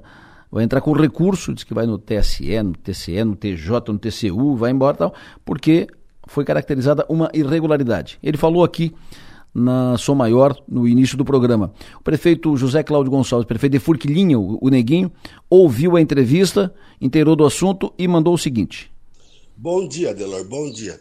Com relação à situação da, da revitalização do aeroporto de Gomes Freitas, nós fizemos as reuniões, fizemos as intermediações. A parte burocrática ficou com o governo do Estado. Então eu tive essa notícia ontem à noite e hoje, durante já agora pela manhã, vamos entrar no circuito, conversar e ver se a gente chega no entendimento. Tá bom, Delor? Bom dia. Ele teve a, a, a notícia ontem à noite porque o diretor da, da empresa, da qualidade, o Marcelo, entrou em contato, mandou mensagem para o prefeito questionando isso e dizendo que iria uh, questionar isso, iria acionar ju, judicialmente. Uh, vamos acompanhando esse assunto. Deveremos amanhã, inclusive, ouvir o Marcelo aqui no, no programa uh, e ouvir também o governo do Estado sobre isso, né? porque salvo o melhor juízo, isso é uma, isso é uma regra, é básico. faz licitação, primeiro hum, o vencedor faz a obra. Se desistir, chama o segundo colocado. Se o segundo não aceitar, chama o terceiro. E foi o que, segundo o Marcelo, foi o que não aconteceu. Bola para frente, já anunciei também hoje no, início do programa que hoje, às 11 horas da manhã, o Sou Maior Esportes especial será realizado na Projetar Imóveis. Especial porque será um, um Sou Maior. Esporte de avaliação da Copa do Mundo, uh, falar da decisão de ontem, o título da Argentina, a final Argentina-França, 11 horas da manhã na Projetar Imóveis, coordenação do Rafael Niero, com o Nacife, com o Pezão, com Alex Maranhão e com convidados do Rafael Niero, que coordena o nosso o Departamento de Esportes coordena a Rádio Som Maior e é o coordenador da mesa do Som Maior Esportes, 11 horas da manhã, Som Maior Esportes especial sobre Copa do Mundo, lá na Projetar Imóveis. E logo depois, estreia Som Maior Verão. Todo ano a gente faz né, nessa, né, nessa época, tira o 60 minutos do ar, 60 minutos faz um recesso, volta só em fevereiro, e nesse período vai para o ar o nosso Som Maior Verão, que inaugura o nosso estúdio lá no Balneário Rincão, a nossa estrutura no Balneário Rincão. O programa é feito ao vivo lá do, do, do, Balneário Rincão. Nós vamos fazer outros programas também do mesmo nosso estúdio lá no Balneário Rincão, dando uma atenção especial para o Balneário Rincão, falando das coisas, da programação, das ações. Quem vai apresentar o Som Maior Verão neste ano, nessa temporada? Uma dupla, estão aqui comigo. Enio Bis e Manu Silva, duas figuras conhecidíssimas aqui na Som Maior duas vozes desse ano 2022, mas que já estão devidamente inteiradas, integradas, vinculadíssimas à Rádio Som Maior. Dois nomes do futebol, os dois que fazem a, a, a reportagem de pista do Criciúma. Manu, Enio, bom dia e sucesso aí na, no Som Maior Verão. Como é que vocês estão preparados para fazer um programaço? Bom dia, Delor, bom dia aos ouvintes. É, primeiramente, obrigada pela oportunidade. E a gente vai aproveitar a partir de hoje, o meio-dia, para falar tudo sobre o que envolve verão, envolve o Abonário Rincão, trazer dicas, além de segurança. Acho que vai ser um momento bem especial para todos nós. Pois é, Adelor, bom dia para você, para quem nos acompanha. O Som Maior Verão tem esse propósito, né? Ele é feito do Rincão para o Rincão, mas para toda a região também. Por quê? Vai falar sobre a infraestrutura do Rincão? Vai. Sobre a potencialidade? Vai. Sobre o verão no Rincão? Vai. Mas dicas e prestação de serviço também para toda a região. Isso. Por quê? Uh, exposição ao sol, questão de alimentação, Perfeito. questão de guarda-vidas. Então a gente vai prestar serviço no Rincão, para o Rincão e para a região. Perfeito. Uh, vocês vão tra tratar durante todo esse tempo, são, vocês vão ficar no ar até o, dia, até o último dia do, do mês de, de janeiro, uh, tratando de, de, informações. Vão levar profissionais médicos, uh, vão levar as autoridades, prefeito e tal, programação cultural, esportiva. É, até dando um spoiler pro, pro ouvinte, essa semana a gente já vai tratar a questão que envolve Natal, como é que a gente pode comer, beber sem é, pesar o estômago, então a gente, além de estar no Balneário Rincão, vai trazer essa prestação de serviço com médicos, nutricionistas, vai trazer também o, o prefeito do Balneário Rincão, vai ser um momento bem diferente. O prefeito vai estar hoje no estúdio? Vai estar hoje ele, o prefeito, o prefeito, o vice, o Fernando, que é o diretor de eventos, e também a gente vai receber o presidente do Cicred, o Aloysio Vestrup, que é, vai inaugurar a agência lá no Rincão hoje. Adelor, o, na pior das hipóteses, só se não tiver condições, entrevista por, por celular. Porque é o nosso objetivo, e o objetivo sempre foi do Som Maior Verão, é levar os entrevistados para o estúdio. Boa. Seja música, é um programa sério, com responsabilidade, mas leve, leve. tranquilo. É verão, né? Claro, claro, verão. Ô, Adelor, só é, completando o Enio, a gente esqueci de falar, mas hoje a gente abre o programa com o Jorge Nando. Maravilha. É morador do Balneário Rincão, é cantor, compositor, vai estar tá lá no Som Maior Verão. E toda sexta-feira a gente vai ter uma música diretamente lá do estúdio. O amigo do, do Luiz Meira. Amigo do Luiz Meira. Jorginho Nando, gente fina, da melhor qualidade. Tivemos o privilégio pela Som Maior de apoiar os seus dois discos, seus dois CDs, lançamento dos dois CDs, é um grande nome, uma grande. Além disso, fiz faz poucos dias um Som Maior, um nome de marcas com ele, grande figura. Legal, muito bom tê-lo conosco na abertura, abrindo com chave de ouro o Som Maior Verão de, desse ano, com o Jorge Nando hoje lá no estúdio, o nosso estúdio, que fica ali bem no centro, na praça de eventos ali, bem no centro, na, na, na frente do calçadão, na frente ali da, da passarela para a praia, do calçadão para a praia. Então, uh, estamos, estaremos, Som Maior, muito bem representados lá no Rincão, por vocês dois que são ótimos profissionais, representam muito bem a Som Maior, façam um grande trabalho. Adelora, temporada de verão já começou. O Som Maior Verão vai começar. Isso. E que chega o verão, né? Que chega o verão, Que né? chegue o calor, né? Que chegue o calor, o sol, né? Não, mas deixa assim, tá bom. Prazer tê-los aqui. Obrigada também. Meio-dia estaremos no ar. Muito obrigado, sucesso e energia. Agora uma dica da Clínica de Ódios e depois eu devolvo o microfone para o Enio Bis que vai fazer o Conexão do Sul. Olá, ouvintes. Essa é uma mensagem, uma mensagem da Clínica de Olhos São José de Araranguá. Hoje vamos conversar um pouquinho sobre a catarata. Muitas pessoas já escutaram sobre a catarata como uma doença nos olhos que causa diminuição progressiva da visão, mas poucos sabem realmente do que se trata.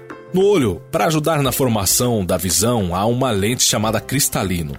O cristalino obrigatoriamente necessita ser transparente para que a luz passe facilmente através dele e atinja a retina. Quando o cristalino perde a transparência, nós estamos de frente com a catarata. Isso é bastante comum com o avançar da idade, pois o envelhecimento do cristalino acontece naturalmente. Então, conforme o tempo vai passando, há uma perda progressiva da transparência do cristalino. Por isso, quem tem catarata vai perdendo a visão gradualmente, já que a entrada de luz nos olhos vai ficando cada vez mais difícil. Prestem atenção que estamos falando sobre o tipo de catarata mais comum, mas o uso inadvertido de alguns medicamentos podem também induzir a formação de catarata. Então não use medicamentos e principalmente colírios sem o conhecimento do seu oftalmologista. Outros fatores aumentam as chances da doença. Por exemplo, exposição excessiva ao sol e a raios ultravioleta, além da luz azul visível. Hábitos como fumar e consumir bebidas alcoólicas, ter lesão ocular ou doença na parte interna do olho. Portanto, definimos a catarata como a perda da transparência do cristalino que pode ser causada por vários motivos, mas principalmente pelo avançar da idade. Podemos imaginar esse processo como uma caixa de câmera. Se você a tampa totalmente, você não enxerga com nitidez a formação da imagem. É a mesma coisa com os nossos olhos. Essa caixa de câmera é como se fosse o nosso cristalino. Sem ele, não conseguimos ter a formação da imagem na retina. E aos poucos, a visão vai ficando mais embaçada chegando até aos casos mais avançados cuja formação da imagem não existe mais e a pessoa parece ver uma névoa diante dos olhos. Com a catarata, o paciente pode apresentar sintomas como perda gradual da visão, sensibilidade à luz, visão dupla, dificuldade para ler, dirigir e andar, e até mesmo alteração da percepção de cores. Se você se identificou com algum desses sintomas, não hesite em procurar um oftalmologista. Em nome da Clínica de Olhos São José de Araranguá, esperamos ter esclarecido o que é as causas e os sintomas da catarata. Até mais.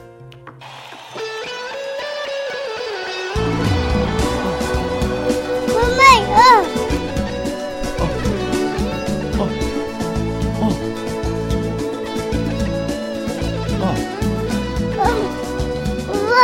Oi. Como é que canta? Ó.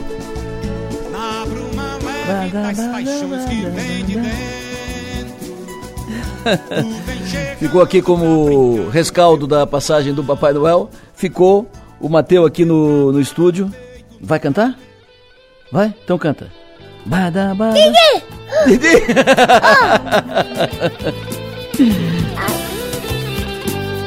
Ó. Oh. Bada, bada, bada, bada.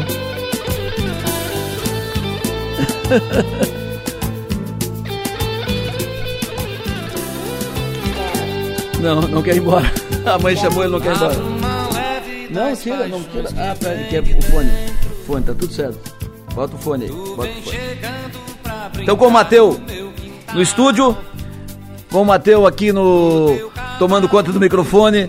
Nós fechamos o programa desta segunda-feira, semana de Natal. Que aproveitem, aproveitem bem esse, esse ambiente maravilhoso de Natal, esse clima maravilhoso, esse clima envolvente, esse clima solidário, esse clima muito bonito de, de Natal. Aproveitem com as crianças todas, aproveitem entre vocês, aproveitem bem o, o Natal. Última semana, decore a sua casa, ajude a decorar a sua rua e que todos tenham uma ótima segunda-feira, uma ótima semana. Vem aí Everaldo João e na sequência Enio Bis com o Conexão Sul.